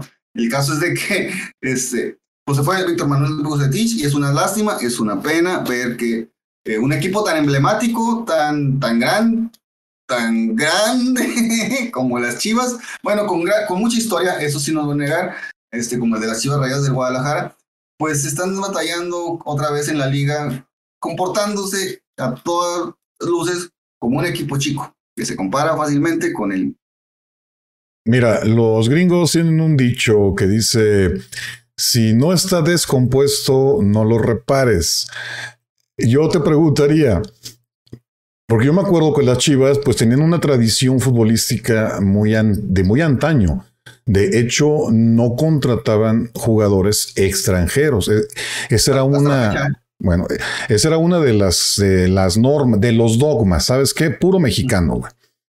Y tenían ellos sus fuerzas vivas jóvenes que los fomenta, que vaya, es más, te puedo decir que iban hasta los barrios a ver los partidos con los chamacos y a los que les veían futuros se los jalaban. No sé si lo sigan haciendo, yo no lo he visto ya. Y la otra es que yo creo que se dejaron ir por la comercialización. Ya tengo fama, ya vendo, ya gano dinero, pues le invierto menos. O sea, le bajo la calidad al producto. No lo voy a terminar yo pagando, lo van a, se va a terminar pagando en 10, 15 años, que es lo que es lo que está pasando. Que ahorita es un equipo que ya no está al nivel realmente, ya lo único que le queda, creo yo, es la fama, y no han hecho nada por retomar esos fundamentos, que es lo que los hizo llegar a donde llegaron a estar. Pues yo puedo decirte que, digamos, el último gran jugador que salió de las Chivas pudo haber sido el mismo Javier Chicharito Hernández, ¿no? Que se, que se fue directito al, al, Manchester United y que no ha habido ningún otro jugador mexicano. Tal vez este Raúl Jiménez, que se fue directamente al Atlético de Madrid, pero no jugó tanto y no fue, no fue tan, tan mediático como lo fue el Chicharito, porque aparte llegó rompiendo la liga, ¿no? De hecho, estuvo tres años y metió cincuenta y tantos goles. ¿No? Y luego de ahí brincó al Real Madrid, O sea, y jugó seis meses, pero fueron seis meses que el güey, pues jugaba un poquito, pero era. Jugaba poquito, pero era letal, güey. Sí, eh, el nivel de efectividad que tenía era altísimo, sí, porque marcaba, ¿no? Entonces, el caso es de que fuera de ahí, las camadas se fueron perdiendo, porque llegó a tener una camada del Venado Medina, que fue de las últimas, Venado Medina, Omar Bravo, este, el Maza Rodríguez, Carlos Salcido, y todos esos que vinieron incluso de, del equipo de Ocotlán, no me acuerdo cómo se llamaba, este, no me acuerdo, pero creo que era el Tapatío o algún equipo de la, de la, de la, de las divisiones eh, inferiores de las propias Chivas, güey. Entonces, el caso es de que empezó a comprar jóvenes, güey, o sea, ya no estás produciendo jóvenes, lo estás comprando, ¿no? Entonces, en Verde Valle tenían a jugadores como la Chofis López, que tenían muy cosas buenas, y ahorita se fue a la MLS, el morro anda rompiendo la MLS, Acaba de meter un hat-trick con un gol olímpico, o sea, nunca se le había visto aquí en la liga. Entonces, ¿por qué? Porque como equipo grande, es un equipo que ejerce demasiada presión sobre sus jugadores. Entonces, si no tienes jugadores mentalmente estables, ¿no? que te entiendan la posición que es jugar en Chivas güey, como equipo importante, con equipo em- emblemático de en México porque juega con puros mexicanos. güey. Y como tú mencionabas, hace un tiempo se hizo un escandalazo por jugar con un mexicoamericano. ¿Sí? O sea, el güey nació en Los Ángeles, güey. Y dice, no, pues que nació en Los Ángeles, no es mexicano, aunque era de padres mexicanos. ¿No? El caso es, es eso. Entonces, eh, y ahorita, pues la verdad, como te digo yo, da pena ver al, equipo que, que al final de cuentas salió Bucetich, pero no estaba tan mal en la liga, güey. O sea, están, están en noveno, están en. Está a dos puntos de entrar a la liguilla. Estamos como a media temporada, o sea, tenía chances, tiene chances, ¿no? Pero pues a veces cuando la afición cae en descontento con el, con el entrenador, lo que no se ve, este, este nivel futbolístico que tú esperarías, como yo te menciono, que este equipo dominante, que, que se muere en la raya, ¿no? Como solía jugar antes, cuando, cuando tenían a este Ramón Ramírez, este, el, ay, bueno, esta camada que tenía del Gusano Nápoles y otros tantos jugadores que tenía, que eran de mucha garra, de mucho, mucho espíritu, ¿no? Entonces ahora ya no lo tienes porque la mayoría son jóvenes, los has traído de fuera. Entonces, este, de hecho llegaron, un joven promesa lo compraron a, a, a Juan, de, Juan Macías, este, José Juan Macías. Al final de cuentas estuvo haciendo el morro y se fue, güey, se fue a Europa, güey, se fue a Getafe. Porque no pudo soportar la depresión de tener en las chivas. Fue jugador sub-23, este, estuvo, no fue ni los Olímpicos por lesión el morro. El, el, el juego- el equipo olímpico que acaba de ganar la medalla de bronce en, en Tokio. Entonces, ¿No será de que el director técnico ya no, del la- ya no han escogido un buen director técnico? O sea que sí le invierten en las figuras, pero no le invierten al director técnico. Mira que el, el, el, Bucetich no, es un. Previo a Bucetich llegó este. El Ricardo Peláez, quien se creería haría un buen trabajo porque venía del América. Ese güey, junto con Miguel Herrera, levantaron al América cuando estaban pues, dando, dando tumbos el América. llegaron Ricardo Peláez y Miguel Herrera. Y volvió el América a ser un equipo mediático, dominador, este, con un fútbol alegre, y vino el campeonato y todo esto. Incluso este, en el 2014, cuando fue la eliminatoria, donde México casi quedaba fuera del Mundial, donde se quemaron a Bucetich mal, ¿no? El medio equipo del América fue el que se fue a las. Se fue a, competir con Nueva Zelanda, primero recibieron en el Estadio Azteca. Total, en, un global le metieron 10 goles al, equipo de Nueva Zelanda, ¿no? Ese fue, así de importante fue el equipo del América de esa época, ¿no? Y del- del trabajo de Ricardo Peláez y de, este, de Miguel Herrera. Entonces, se fue él, eh, Ricardo Peláez, a, como director deportivo a Chivas. Entonces, esperaba que con Ricardo Peláez, por su nivel de entendimiento y por su experiencia previa con el América, pues se pudiera hacer un buen trabajo. Entonces, pero en ese momento pues ya había salido Matías Almeida. Entonces, lo que hizo Ricardo Peláez fue traer al técnico campeón de los Olímpicos del 2012, que fue este, Luis Fernando Tena. Pero es un, es un, yo les diría que entre todos los entrenadores mexicanos es un entrenador conservador, ¿no? Este, no es muy de esos que proponen un juego bonito, alegre, que le inyecte este, energía al equipo. No es de esos, es algo, es alguien de más relax, de tranquilo, vamos a tocar la pelota, cosas así. No es el de que, eh, vamos, eh, échenle. No, no es eso. Este, Bucetich es otro de ese, de ese mismo corte. Víctor Bucetich es alguien más, más tranquilo, más, eh, más sereno, no es alguien enérgico, ¿no? En cambio, este, Almeida, que fue el técnico anterior con el que ganó el campeonato, ese sí era muy enérgico, ¿no? Era argentino y tenía, pues los argentinos generalmente por el fútbol desbordan pasión. ¿no? Entonces, esa, esa pasión también se las, se la, se la, Se la transmitió. a los jugadores, se, se la transmites a los jugadores. Cuando son jóvenes, los beneficios de que tienen cuando son jóvenes es que hasta cierto punto son manipulables. Los moldeas, así es. Sí, son manipulables. Entonces, y si te ganas el respeto, ¿no? Y un respeto por tu trayectoria, porque Matías Almeida, como jugador, también le dio la vuelta al mundo, fue seleccionado argentino. Entonces, quiero o no, pues te llama la atención un jugador así y que te dicen, no, pues es que jugó en Argentina, fue campeón con River, hizo esto con el otro. Entonces, tienen, otro, otro, tienen otra visión de juego. Entonces, los hizo campeones y al final de cuentas, cuando se fue ese güey, vinieron estos dos entrenadores mexicanos que yo creo yo, y también sería Ricardo Peláez, que es el director deportivo, no han entendido cuál es la sangre de Chivas, ¿sí? ¿Cuál es el espíritu que debe tener Chivas? Si no, enfocarse ahí, porque fue lo que hizo, este, después de varios años, eh, este cabrón, ¿cómo se llama? José Manuel de la Torre, pues eso, también le, le, metió mucha pasión al equipo, mucha energía, porque es como que lo que necesita, o sea, tener, es un equipo que necesita más de speed que fútbol, ¿sí? O sea, que, que tenga este, de sabérselos, que son el equipo más importante de México, que, que, la, que la historia cuenta, que la historia pesa, ¿sí? y que esta no se puede borrar por más mal que estés jugando un partido, güey. ¿Sí? ¿Tú los ves pues, integrados como un equipo? No, no. ¿Por qué? Pues es, es, por eso, los jóvenes y generalmente los traes por, por, otro lado. Aparte, no tienen, estos jóvenes actuales no tienen el mismo espíritu que deberían de tener. Entonces, algo se está haciendo, aparte, mal en las escuelas de Chivas, ¿no?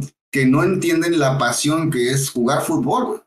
Entonces, ¿qué es lo que sucede? Que hay, un, hay, una, hay, un, hay una creencia que como son generalmente los, los niños que van a las escuelas de fútbol de Chivas, donde se van seleccionados, ¿no? Pues ya generalmente son gente pudiente, güey.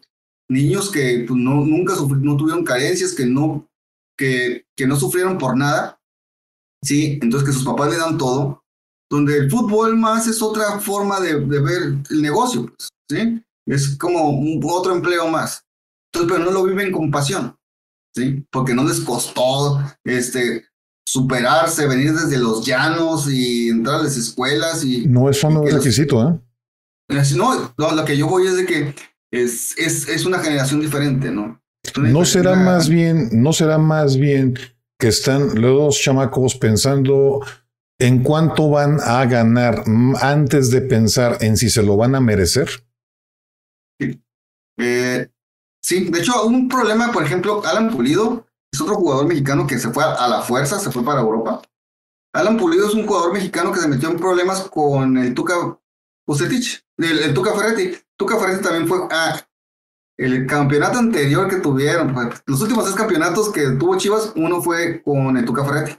Después vino con José Manuel de la Torre y luego el, con Matías Almeida, esos son últimos tres. Bueno, con, Bucet, con el Tuca Ferretti se quejaba tanto este jugador, eh, Alan Pulido, que no se preocupaba por el juego. Él siempre se estaba preocupando por la playerita, por el peinadito. Entonces, pues este tipo de cosas que son extra fútbol. Final de cuentas, aunque el morro, yo sí entiendo que cuando jugaba, respondía, era algo que no le gustaba al entrenador. Entonces el morro no quiso renovar con, con, con en ese momento con Tigres y se fue. ¿no? Entonces, y es lo mismo que estar pasando con, con, con Chivas, que no hay mística, que los jugadores no saben muy bien en qué equipo están, ¿no? Y que no es suficiente con dar el 100%. ¿sí? Tienen que dar el 200%, el 300%, porque podrás no tener fútbol, pero lo que no puedes dejar de tener es el carácter para enfrentar un partido si estás en Chivas. Sí, pero por eso, pero te repito, lamentablemente en ese tipo de actividades el líder es el que transmite esa mística y ese compromiso.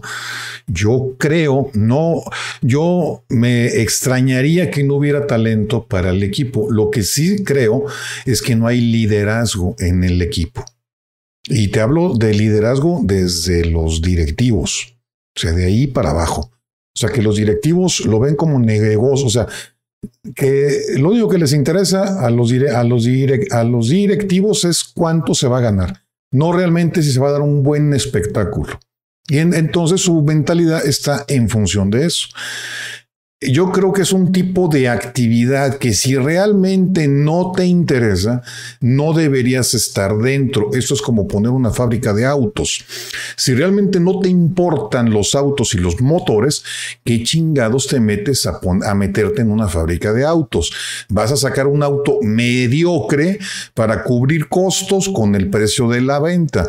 Entonces quiero pensar que en Chivas les está pasando algo similar, que han dejado de lado la raíz original, o sea, de dónde viene el, qué, es, qué representa ese equipo. Y realmente un equipo sí es un negocio, pero su finalidad no es como sí es ganar dinero, pues, pero no es como poner una, una tiendita. O sea, tienes que tener una, tienes que tener un espíritu dentro del mismo equipo, lo que se le conoce como la camiseta bien puesta. Esto no, pues no es, es igual que en el ejército. No eres un mercenario que un día andas con un uniforme rojo y al otro día con uno verde. O sea, no, güey. Tú te pusiste el uniforme verde y vas a estar con el verde hasta que te mueras, cabrón. Creo yo que llegó el momento en que, por ejemplo, uh, eh, dejo de estar culpando a los entrenadores. Lo que se le debe decir es fincarle una responsabilidad a los jugadores, ¿no? Pero ¿qué tal si no es culpa de ellos? O sea, ¿cómo podemos saber si que es culpa de ellos? A ver, supongamos. Cuando, cuando empiezas a checar, cuando checas tu rendimiento de jugadores en la manera individual, cuando tú ves, por ejemplo, a un, a un Brizuela, ¿no? Que cuando llegó al equipo. Este, pero a ver, Marco, pero a ver, Marco, ¿tú qué deporte practicas? Fútbol. Ok. Mucho, pero ok. Tú vas a un partido de fútbol. ¿Con quién irías a ese partido? ¿Con los mejores pero que se la llevan de la chingada? ¿O con los más o menos pero que se integran y se la llevan de poca madre? es que eso iba, ¿no? Cuando sucedió algo similar en la Cruz Azul, no me acuerdo la fecha, me está loco Abreu. El caso es de que algunos jugadores se manifestaron en contra del, de la directiva del equipo. ¿Sabes qué hizo? Sí, salomónicamente, no salomónicamente, este, la directiva de Cruz Azul. Ah, ¿cuántos fueron? Fueron como 10 jugadores. Y agarraron a otros 10 jugadores del Cruz Azul de algo, O sea, de la filial. Los metieron y ese equipo con jugadores del Cruz Azul Hidalgo, así como sucedió con el América, creo que fue en, el, en la eh, fue en el 2002, imagínate qué memoria la mía. De esas cosas sí me acuerdo, chingada madre. Este, Está bien, eh, llegaron a, la, a, la, final de la Copa Libertadores. ¿Por qué crees que lo hicieron? ¿Por qué crees que lo hicieron? No porque fueran los más chingones, porque tenían ganas de ser los más chingones. Traían el espíritu competitivo. Y esos mismos completaron la selección de Javier Aguirre para llevar a México al Mundial del 2012, donde otra vez en las eliminatorias casi nos quedábamos fuera. Sí, entonces es, es algo que tienes que tú ver en el equipo tuyo. ¿Sabes qué? Tengo estos jugadores, son muy buenos, me costaron una lana, o sea, me traje a, no, sé, a, la brujita, el, este güey Antuna, este, me lo traje del Dallas FC y estoy pagando un lano, ¿no? Pero no me está dando y al contrario, me está, me está echando a perder a los demás jugadores, entonces los empiezo a separar. A ver. ¿Y sabes qué? Es, como que dar por, por ejemplo, dar por perdida esta liga, ¿no? A ver. ¿Sabes qué? Ya la perdí esta liga. Si en la escuela si en la escuela, en tu salón, que tú eres el maestro, en tu salón todos reprueban o más del 50% no pasa los exámenes, ¿es culpa de los alumnos o es culpa del maestro?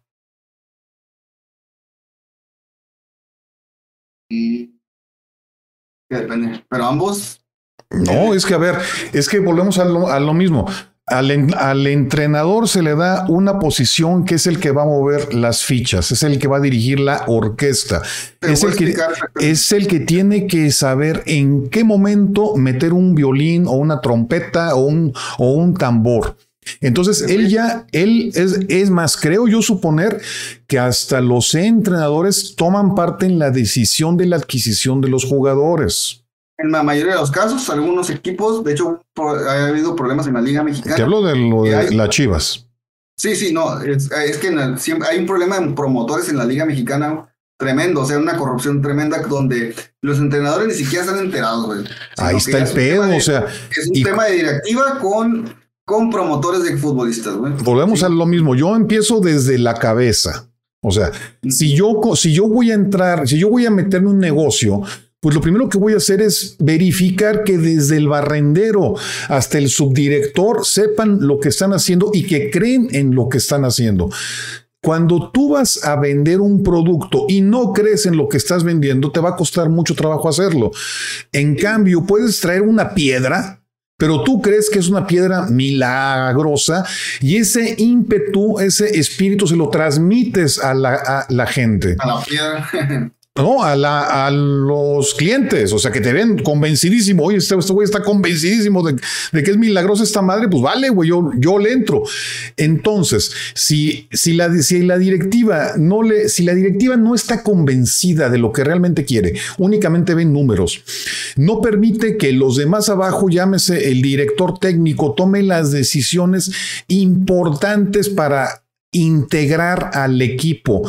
En un equipo deportivo o en un equipo de trabajo, en cualquiera, sean ingenieros o sean futbolistas, si el jefe del equipo de trabajo no tiene la capacidad para armonizar el trabajo, aunque se lleven mal, sacarle provecho y jugo a cada uno de los miembros del equipo, y no porque no tiene el apoyo de la directiva, ya valió madre. O sea, a lo que voy es, hasta donde yo me he dado cuenta, tanto en el fútbol soccer como en el americano, como en el béisbol y como en todo el mundo, tienen que darle cierta holgura en las decisiones al director técnico, porque es al final el encargado, el que está al pie del cañón para que la maquinaria funcione.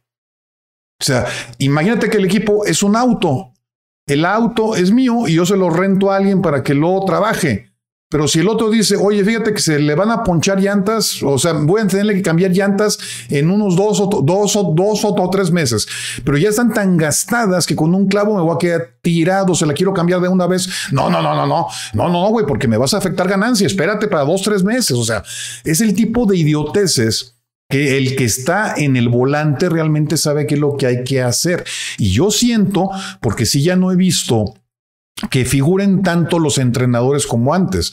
Antes no nada más era la lucha del América con el con las Chivas, era el entrenador fulano contra el entrenador Mengano. O sea, los mejores de la liga, por ejemplo. Los mejores de la liga y se los peleaban. Y ahorita yo te apuesto que lo único que hacen es que buscan nombres famosos que les vendan las entradas y les vale madre si esto jala o no. Y yo creo de hecho, había un problema, perdón, este, donde que incluso se han traído, prefieren traerse entrenadores del extranjero que traer entrenadores mexicanos. bueno, en esa parte no lo veo yo tan mal, si el, porque el entrenador extranjero viene con la mentalidad de, de la competitividad que hay que tener por, por allá. Esto, mira, si lo trasladáramos a nivel local, es así como el proteccionismo. O sea, en México tenemos proteccionismo hasta para los equipos. No, güey, tráete a los, si puedes traerte un italiano que es muy chingón, tráetelo, porque ese güey ya viene con la mentalidad de qué es lo que hay que hacer para hacer chingones, chingones entre los chingones. Te da otra visión de, de, lo que es el fútbol desde, su, perspectiva, ¿no? Mira, yo, lo más que llegué, yo lo más que llegué a practicar el deporte fue amateur y fue hasta la preparatoria. Pero en ese, en ese tiempo, mi entrenador era muy chingón y aunque tuviéramos a un jugador que fuera la estrellita, que era garantía que ganábamos el partido, pero ese jugador hizo alguna pendejada, chingó a su madre y no juega ese partido. O sea, nos inculcaba compromiso y disciplina. Si no hay compromiso y no hay disciplina, valió madre. Pero ¿sabes qué es lo que sucede? Que últimamente, es que a veces este, los, es como cuando, como es como en la política algunos entrenadores o algunas directivas no se quieren tomar esas, esas, esas medidas poco mediáticas, poco ortodoxas, por decirlo de alguna forma. Lo que importa es el resultado. Lo, que importa es el resultado, Entonces, no lo quieren hacer porque hay jugadores que, por ejemplo, han tenido este pésimo comportamiento y, y, y lo más lógico sería, ¿sabes qué? Te voy a suspender del equipo, te voy a sacar dos, tres semanas y no lo hacen, güey. Sí, no lo hacen, ¿por qué? Porque resulta que el jugador, ese jugador tiene mucho peso en el equipo, entonces... ¿Por qué tiene peso? ¿Por qué? A ver, ¿quién le da el peso? porque tú se lo das. cuando tú traes jugadores de fuera con mucha jerarquía, ¿no? Pero ¿quién les da esa jerarquía? Ellos la quieren por su trayectoria, porque hicieron las cosas bien en algunos casos. Es igual que en la política. Tú le das la facultad para que haga lo que quiera ese güey. Quien tiene el, el poder es el que controla esas jerarquías. Entonces, el, o sea, es igual. Mira, vamos a. perdón, tú gastaste 115 millones de pesos por traer a Chuchito el de los camotes, ¿no? Sí, ok. Chuchito de los camotes este, pues es el que te está vendiendo entradas, te está vendiendo esto. Pero estoy perdiendo partidos. pero, por ejemplo. Pero ¿Estoy sacando gastos? No es el tema. Es, el punto es de que tiene una mala conducta. ¿no? Tiene una mala conducta. Y sabes que si lo sacas del partido, primero que pierdes un jugador importante. ¿No? Ni modo. ¿Qué es más importante? ¿Qué es más importante? A ver, es que ahí volvemos a lo mismo. ¿Qué es, más importante, el jugador o el equipo? El partido, el, el, partido o el jugador, ¿qué es más importante? el equipo. Y hay que sembrar para cosechar. Si no siembras, si un chamaco, si tú tienes un hijo que es muy caprichoso y lo dejas hacer todo lo que quiera, nunca lo vas a poder controlar. Pero si desde un principio le marcas límites, se alinea. Estoy esto desde la perspectiva de una directiva, güey. ¿Sí? Donde el, el, entrenador dice, ¿sabes qué? Yo no lo puedo meter. ¿Por qué? Porque me faltó a tres entrenamientos. No entra. el presidente de la, del equipo va a bajar y te va a decir, ¿sabes qué? No, necesito que lo metas. Me costó 130 millones de pesos. Ahí tiene, ya ves, es lo que te repito de lo que te dije desde un inicio. Para mí, que desde la cabeza está mal esto. No creo que sea problema de los jugadores.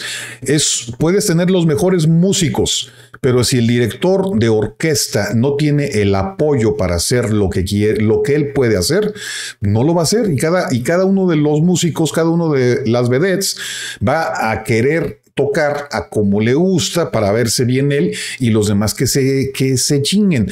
¿Por qué no soy fanático del fútbol mexicano? de, he hecho los dos partidos que me gusta ver son los mundiales y los de los alemanes. Porque estos güeyes, todos quieren meter gol, güey, todos quieren ser la, la pinche estrellita.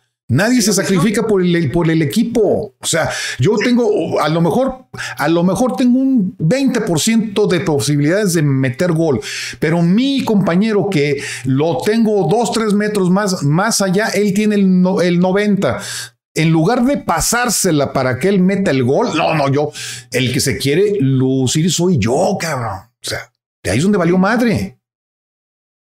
No, sí, estoy de acuerdo totalmente. Digo, pero digamos, en el ideal eso es lo que sucede, ¿sí? Entonces, eh, ¿y qué es lo que necesita ahora sí las chivas para solucionar este problema? Pues, pues cambiar al entrenador o cambiar al, presidente del, equipo o reglas, a los jugadores. Reglas claras, estatutos claros. Reglas claras. ok. La, la, directiva va a poder intervenir en las decisiones del entrenador hasta este nivel. De ahí para abajo no puede hacer nada. Es bronca del entrenador. El entrenador va, va a poder tomar es las decisiones hasta tal nivel. Y no se puede pasar de ahí. Ni, ni tolerar tampoco de... O sea, tan malo es que se te pase la, la mano con la disciplina como el relajamiento de la disciplina. O sea, tienes que mantener, es igual que pescar. Tienes que saber cuándo soltar y cuándo jalar, porque si no se te va a romper el hilo y valió madre el pescado. Sí, no, estoy, estoy totalmente de acuerdo contigo. A lo que yo voy es de que, es lo que necesitan las Chivas, que son los jugadores, es el entrenador o es una reestructuración completa desde cimientos. Sí. Yo empezaría consultando con los jugadores. Fíjate que yo, si fuera fanático de las Chivas y conociera a varios seguidores de las Chivas, buscaría la manera de que entre todos conversáramos con los jugadores, que ahorita nos, la tecnología nos permite conversar súper rápido, hacer un grupo con los jugadores y a ver, cabrones, somos sus fanáticos culeros, somos los que pagamos el pinche boleto. Entonces queremos saber qué es lo que está pasando. Y a huevo tienen que hacerles caso. Y si no, ¿sabes qué? Nos boicoteamos, cabrón. Ni, nadie va a ir a los, partidos de las chivas y a ver cómo chingados le hacen. O sea, es igual que con el gobierno. Ya llegó el momento en que la sociedad tiene que tomar el control. Bueno, con los equipos es lo mismo. La afición es la que tiene que tomar también tiene que tener voz y voto para ver qué es lo que está pasando dentro del equipo que ellos están manteniendo. Porque eso de que los directivos pagan, sí, güey, pero ¿de dónde salió esa lana para que pagaran? De la afición. Y patrocinadores, muchos. Por eso, y los, y los patrocinadores, ¿por qué están ahí? Por la afición, por los si, si no tuvieran sus seguidores, no habría una empresa que le invirtiera un quinto en la publicidad con ellos, porque no va a haber nadie que le interese. Entonces, Aquí me parece que es lo mismo, o sea, es volver, es quitar, es bajar del pedestal a esas vacas sagradas, o sea, ya estuvo culeros.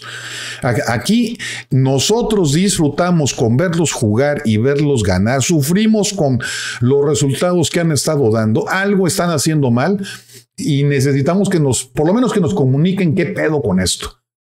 Y de plano, o sea, y con puerta en dos vías. ¿Sabes qué? Que el entrenador por tweet ponga, no voy a sacar a, no va a participar en el partido del, sábado el jugador fulano porque hizo, porque infraccionó esta regla. Y a ver quién brinca. Sí.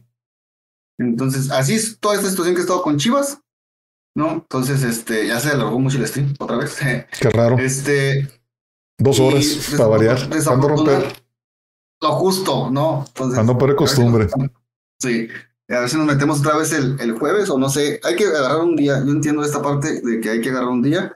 Ahorita, este, tentativamente, sería como que el jueves. Y ese sería más o menos tentativamente.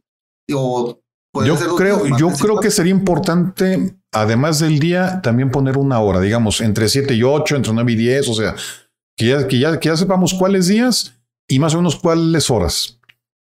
Mira, entre más tarde yo sea, más tarde vas a ser tú. Yo no, yo no tengo problemas con la hora, güey. A lo que. Ah, no. Yo no tengo problemas con la hora, pues una hora justa creo que sería, por ejemplo, a las 7 para mí, 9 para ti. Yo no, mira, te repito, no pienses en mí porque yo realmente no tengo ningún problema. Yo si me dices, a la- si me dices, oye, a las 12 de la noche, que son las 2 de la mañana, para mí yo no tengo pedos. O sea, en mí tú no te limites, vaya. Tú nomás.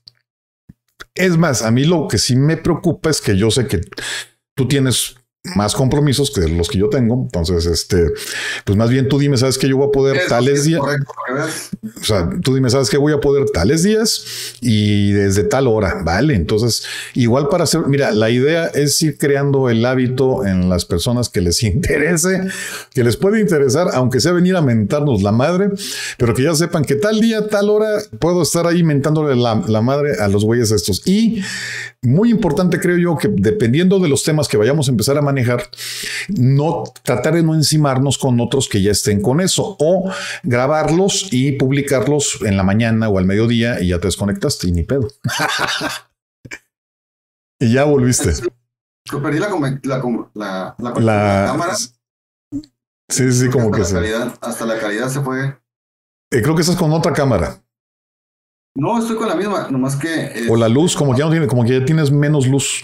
tengo una nada más. Entonces, lo que pasa que la tenía configurada. es- No me acuerdo. Pero bueno. Cuando la configures, no la configures dentro del OBS, conf- configúrala directamente desde el driver de la cámara, porque si no, cada vez que se te reinicie el OBS, tienes que volver a configurar cámara.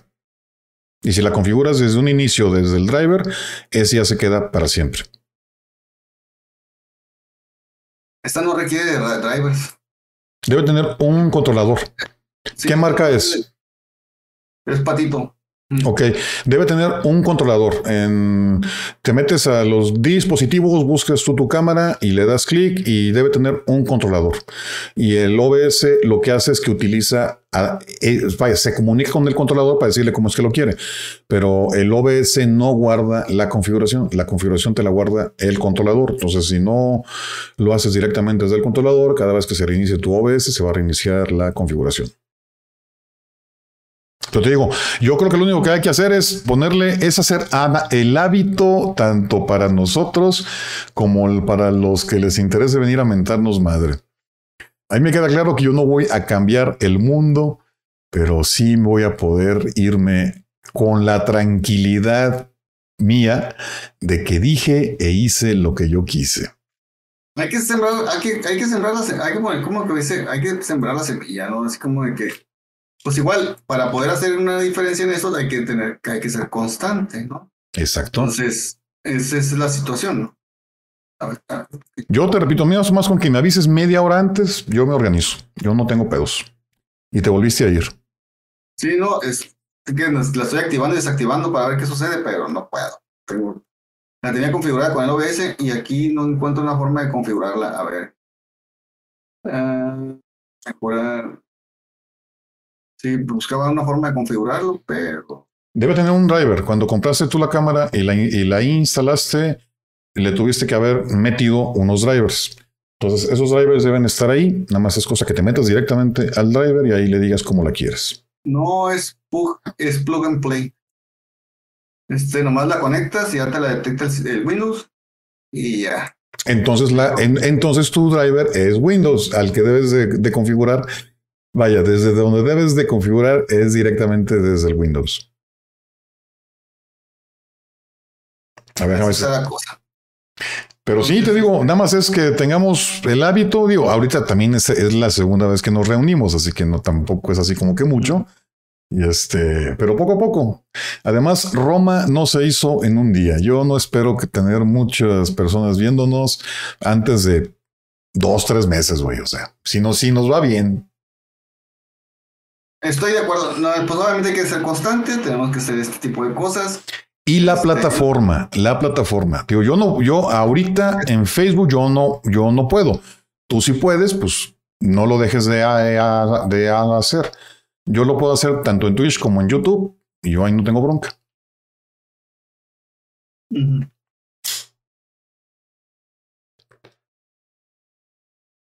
Y si quieres, igual que la otra, Descargo, ahorita que descargue el video, le arreglo el, audio y te lo subo para que igual quieras tú sacarle cosas y eso, órale. No, no he sacado clips del otro, sí, ya tengo pensados dos o tres clips que quiero sacar del otro, pero me he metido, te traigo ahí atrasado todavía muchas cosas y no he, no he avanzado todo lo que yo quisiera, ¿no? Entonces lo que estoy haciendo es buscando espacios para poder concretar esas tareas que tengo pendientes, porque si hay dos o tres cositas que me gustaron de la anterior que quiero ponerlas para, para, pues para clips. Ah, ok, sí, no, yo pues, la verdad es que yo, sí me preguntaba por esa parte de si, si este, ibas a subir clips o cómo, porque fue una forma de, obviamente cuando ves un video que, ay, güey, dura dos horas, pues obviamente va a entrar menos interés en la gente, ¿no?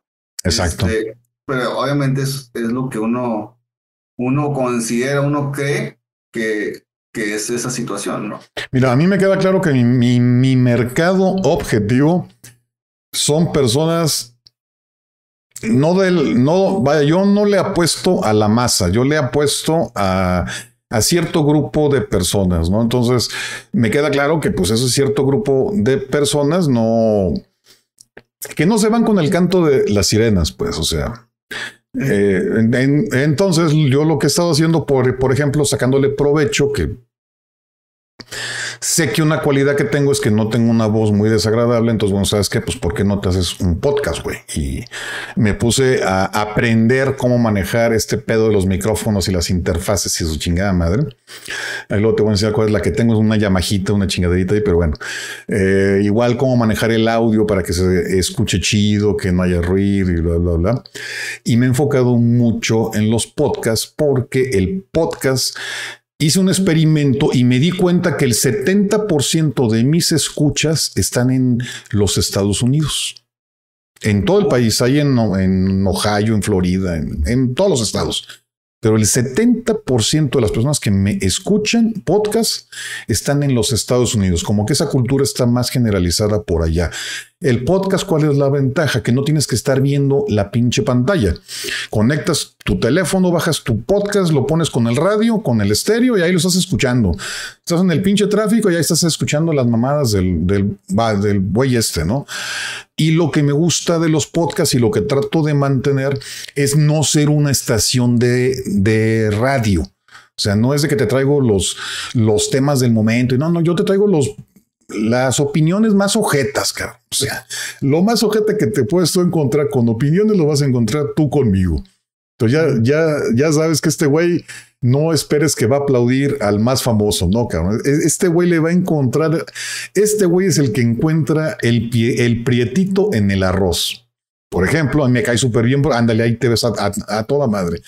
Ahí me cae súper bien broso, me caen bien dos o tres güeyes, pero veo con lo de Vox que empiezan a tirarle mierda y aunque ellos son muy chingones y que yo y lo sé y que me gusta todo lo que hacen, pues no dejo yo de, decir que le estás cagando, güey. O sea, me vale madre que me caigas bien. O sea, ese es el chiste, pues eso es ser objetivo, güey. Es el tratar de dar la información como te mencionaba yo hace rato, güey. O sea, podré equivocarme a través de mi apreciación, güey. Por supuesto, y yo, yo entiendo lo que y yo espero que, y yo espero que me corrijan, o sea, cabrones, háganme más sabio, en, eh, corríjanme por, por favor, porque puedo estar yo cagándola, creyendo que yo estoy bien porque nadie dice nada, y a lo mejor estoy cometiendo una pendejadota.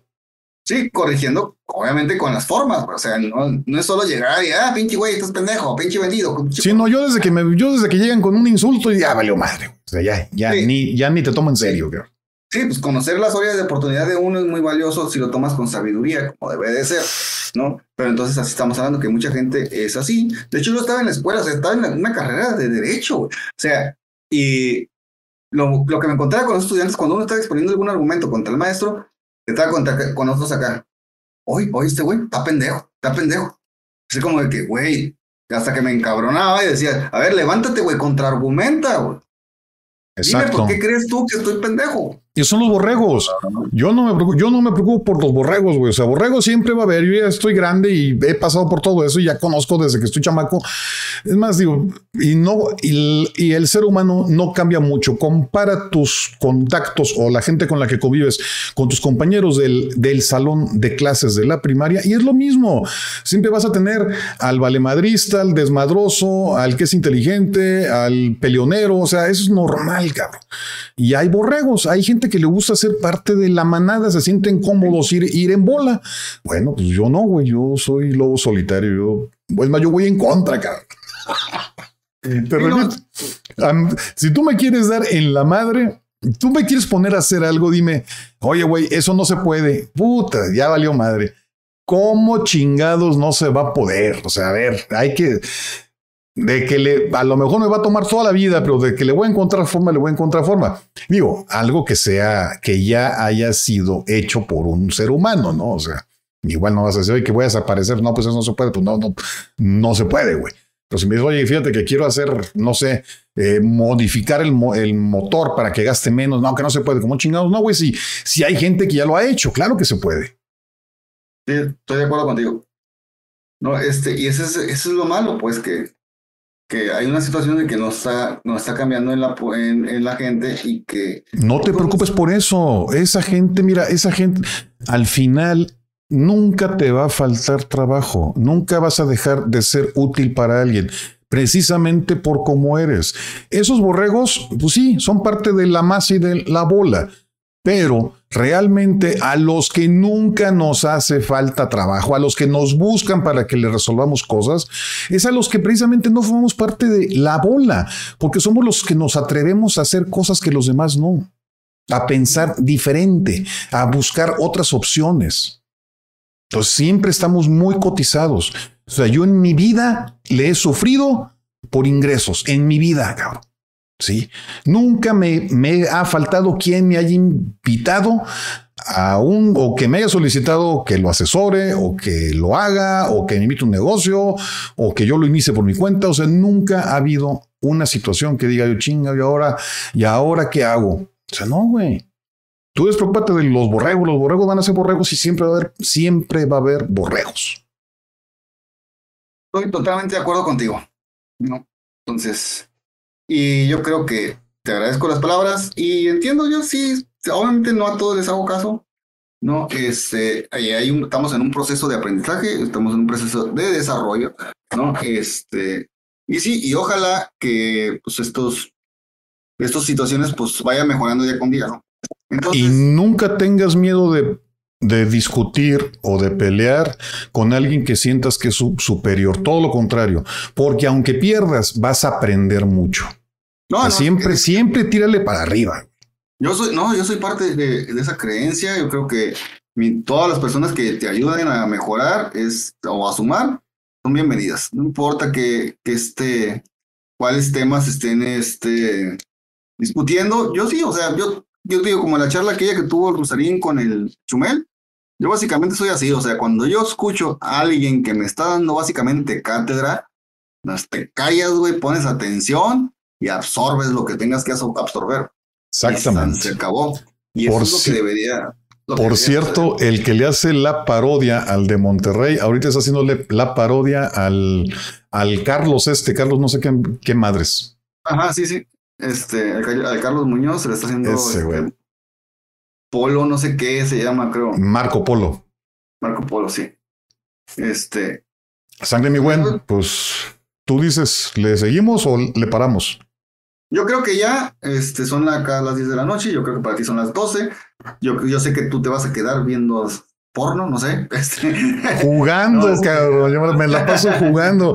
Si te metes a mi canal de Twitch, ahí te vas a dar cuenta cuánto tiempo le dedico a los pinches videojuegos, cabrón. O sea, Oye, los, jue- no se queda almacenado ahí la información en el, en el en el Twitch sí, tú tienes que Sí. ponérselo para que se almacene. Si todavía no eres afiliado, se almacena por 15 días. Si ya estás como afiliado, se almacena por tres meses. Ok, con razón. Y una vez me metí y dije, hice un stream y cuando entré dije, a ver si lo veo. No estaba. Sí, es que tienes que activarlo de que se guarde y se guarda durante 15 días cuando todavía estás comenzando. Sale pues. Yo creo que aquí le paramos y ojalá, este, hay que poner un horario y unos días, va a ser que sea uno o dos. Aquí yo te digo, seguro, seguro va a ser un día, este, jueves a las, creo que a las 7 sería buena hora. Te repito, te repito que mi único, siete hasta que el corte aguanta. te repito que mi único compromiso Es es con la No, o sea, es que pregúntame qué es lo que me cuál es mi preocupación en la mañana cuando me despierto. que haya café. No. ¿Qué voy a desayunar? ¿Lo preparo? ¿Voy a donde hay? ¿O lo mando traer? Esa es mi preocupación, güey. O sea, no, tío, yo no tengo pedos. O sea, no es de que esté, no es de que sea yo muy arriba ni nada, nada. Soy una persona normal, simplemente con la vida resuelta. O sea, yo no, ya no, ya no tengo pedos. Ya mis hijos están grandes y ya. Entonces yo no tengo broncas con el horario. Tú me dices nada más con que me avises media hora antes. Más bien, tú organízate y cuando tenga chance y desde an- y, de, antemano me dices, ¿sabes qué? Pues tal hora y voy a tener chance como una hora. Vale, güey, como una hora. Vámonos. Bien, Entonces, así quedamos. Este, ya luego. ah, no me gusta cómo está quedando el, video. Entonces, a lo mejor sí lo voy a. El de la página creo que lo voy a borrar en un tiempo. Porque, ¿sabes qué? Estoy volteando mucho hacia arriba y se ve mal que esté volteando mucho hacia arriba. Por la. Por la pantalla que tengo. Entonces, creo que. Cambia, la es que la ventana que, a ver, ¿por qué volteaste para la parte alta? Porque a veces, por ejemplo, tengo el Facebook arriba abierto y volteo para el reojo. Y a- o tengo el OBS y lo bajo. Y tengo las pantallas, las estamos moviendo por todas partes. Entonces, eh, eh. Eh, Ah, te recomiendo, te, re- te recomiendo que la, te, re- te recomiendo que la pantalla que tengas frente a ti sea con la que interactúas, que es que es la principal. Las demás son accesorios. O sea, yo, por ejemplo, el este chat sí lo tengo con la, con la otra, no hay nada. Así que ah, un reojo no hay nada, ah, chingue su madre. Entonces, algo así voy a intentar hacer, ¿sale? Sangre matador. Ahí nos estamos vimos viendo. Este. Y bueno, este también video se queda aquí. ¿no? Me dijiste que el audio se queda aquí en la parte donde dice general. Eh, no se va a grabar porque cambié de máquina y no lo grabé, pero tú no te preocupes, yo me encargo de que tengas el Ah, respaldo. no, es que ya como, ya como quieras, ya como quieras, este, antes de borrarlo lo bajo del Facebook y ya lo. Sí, o no, es, de tu, o lo es- bajo de tu YouTube y ya tú. Eso como que a mí en máquina hay muchas cosas que no le he cargado a esta y una de las que no le he cargado es ese, es el bot ese que te graba todo el audio. Pero como este Ah, queda grabado en el YouTube, ahorita te mando el link para que lo descargues y ya todo el pedo. Vientos, pues. Entonces, así quedamos. Ay, tentativamente sería el jueves a las 7. Yo te mando un mensaje previo 30 minutos antes y que nos preparemos. Te aviso que yo el celular siempre lo tengo en silencio y si ves que me lo mandaste 30 minutos y no te he respondido, este, digo, sí lo checo cada y cuando, pero igual puede ser que no lo haya visto, entonces no me lo mande, vaya, que si ves que no te respondo es porque me estoy haciendo pendejo con algo, entonces, este, mándamelo no nada más por el, por el WhatsApp, igual mándamelo por el Facebook, por cualquier parte, güey, Má- mándamelo tres veces, no seas cabrón. Entonces, ah, dale, pues así quedamos, o si no te mando, te marco y te hago. Igual, ándale, si me, si me marcas, sí, y ahora te puedo pasar el, el- el número de mi caso. Igual marcas, cuelgas y ya yo ya veo quién es. Ya, es este cabrón que me anda buscando. Vale. Dale, vale. Ánimo. Sangre matado, cuídese. cuídese. Bye.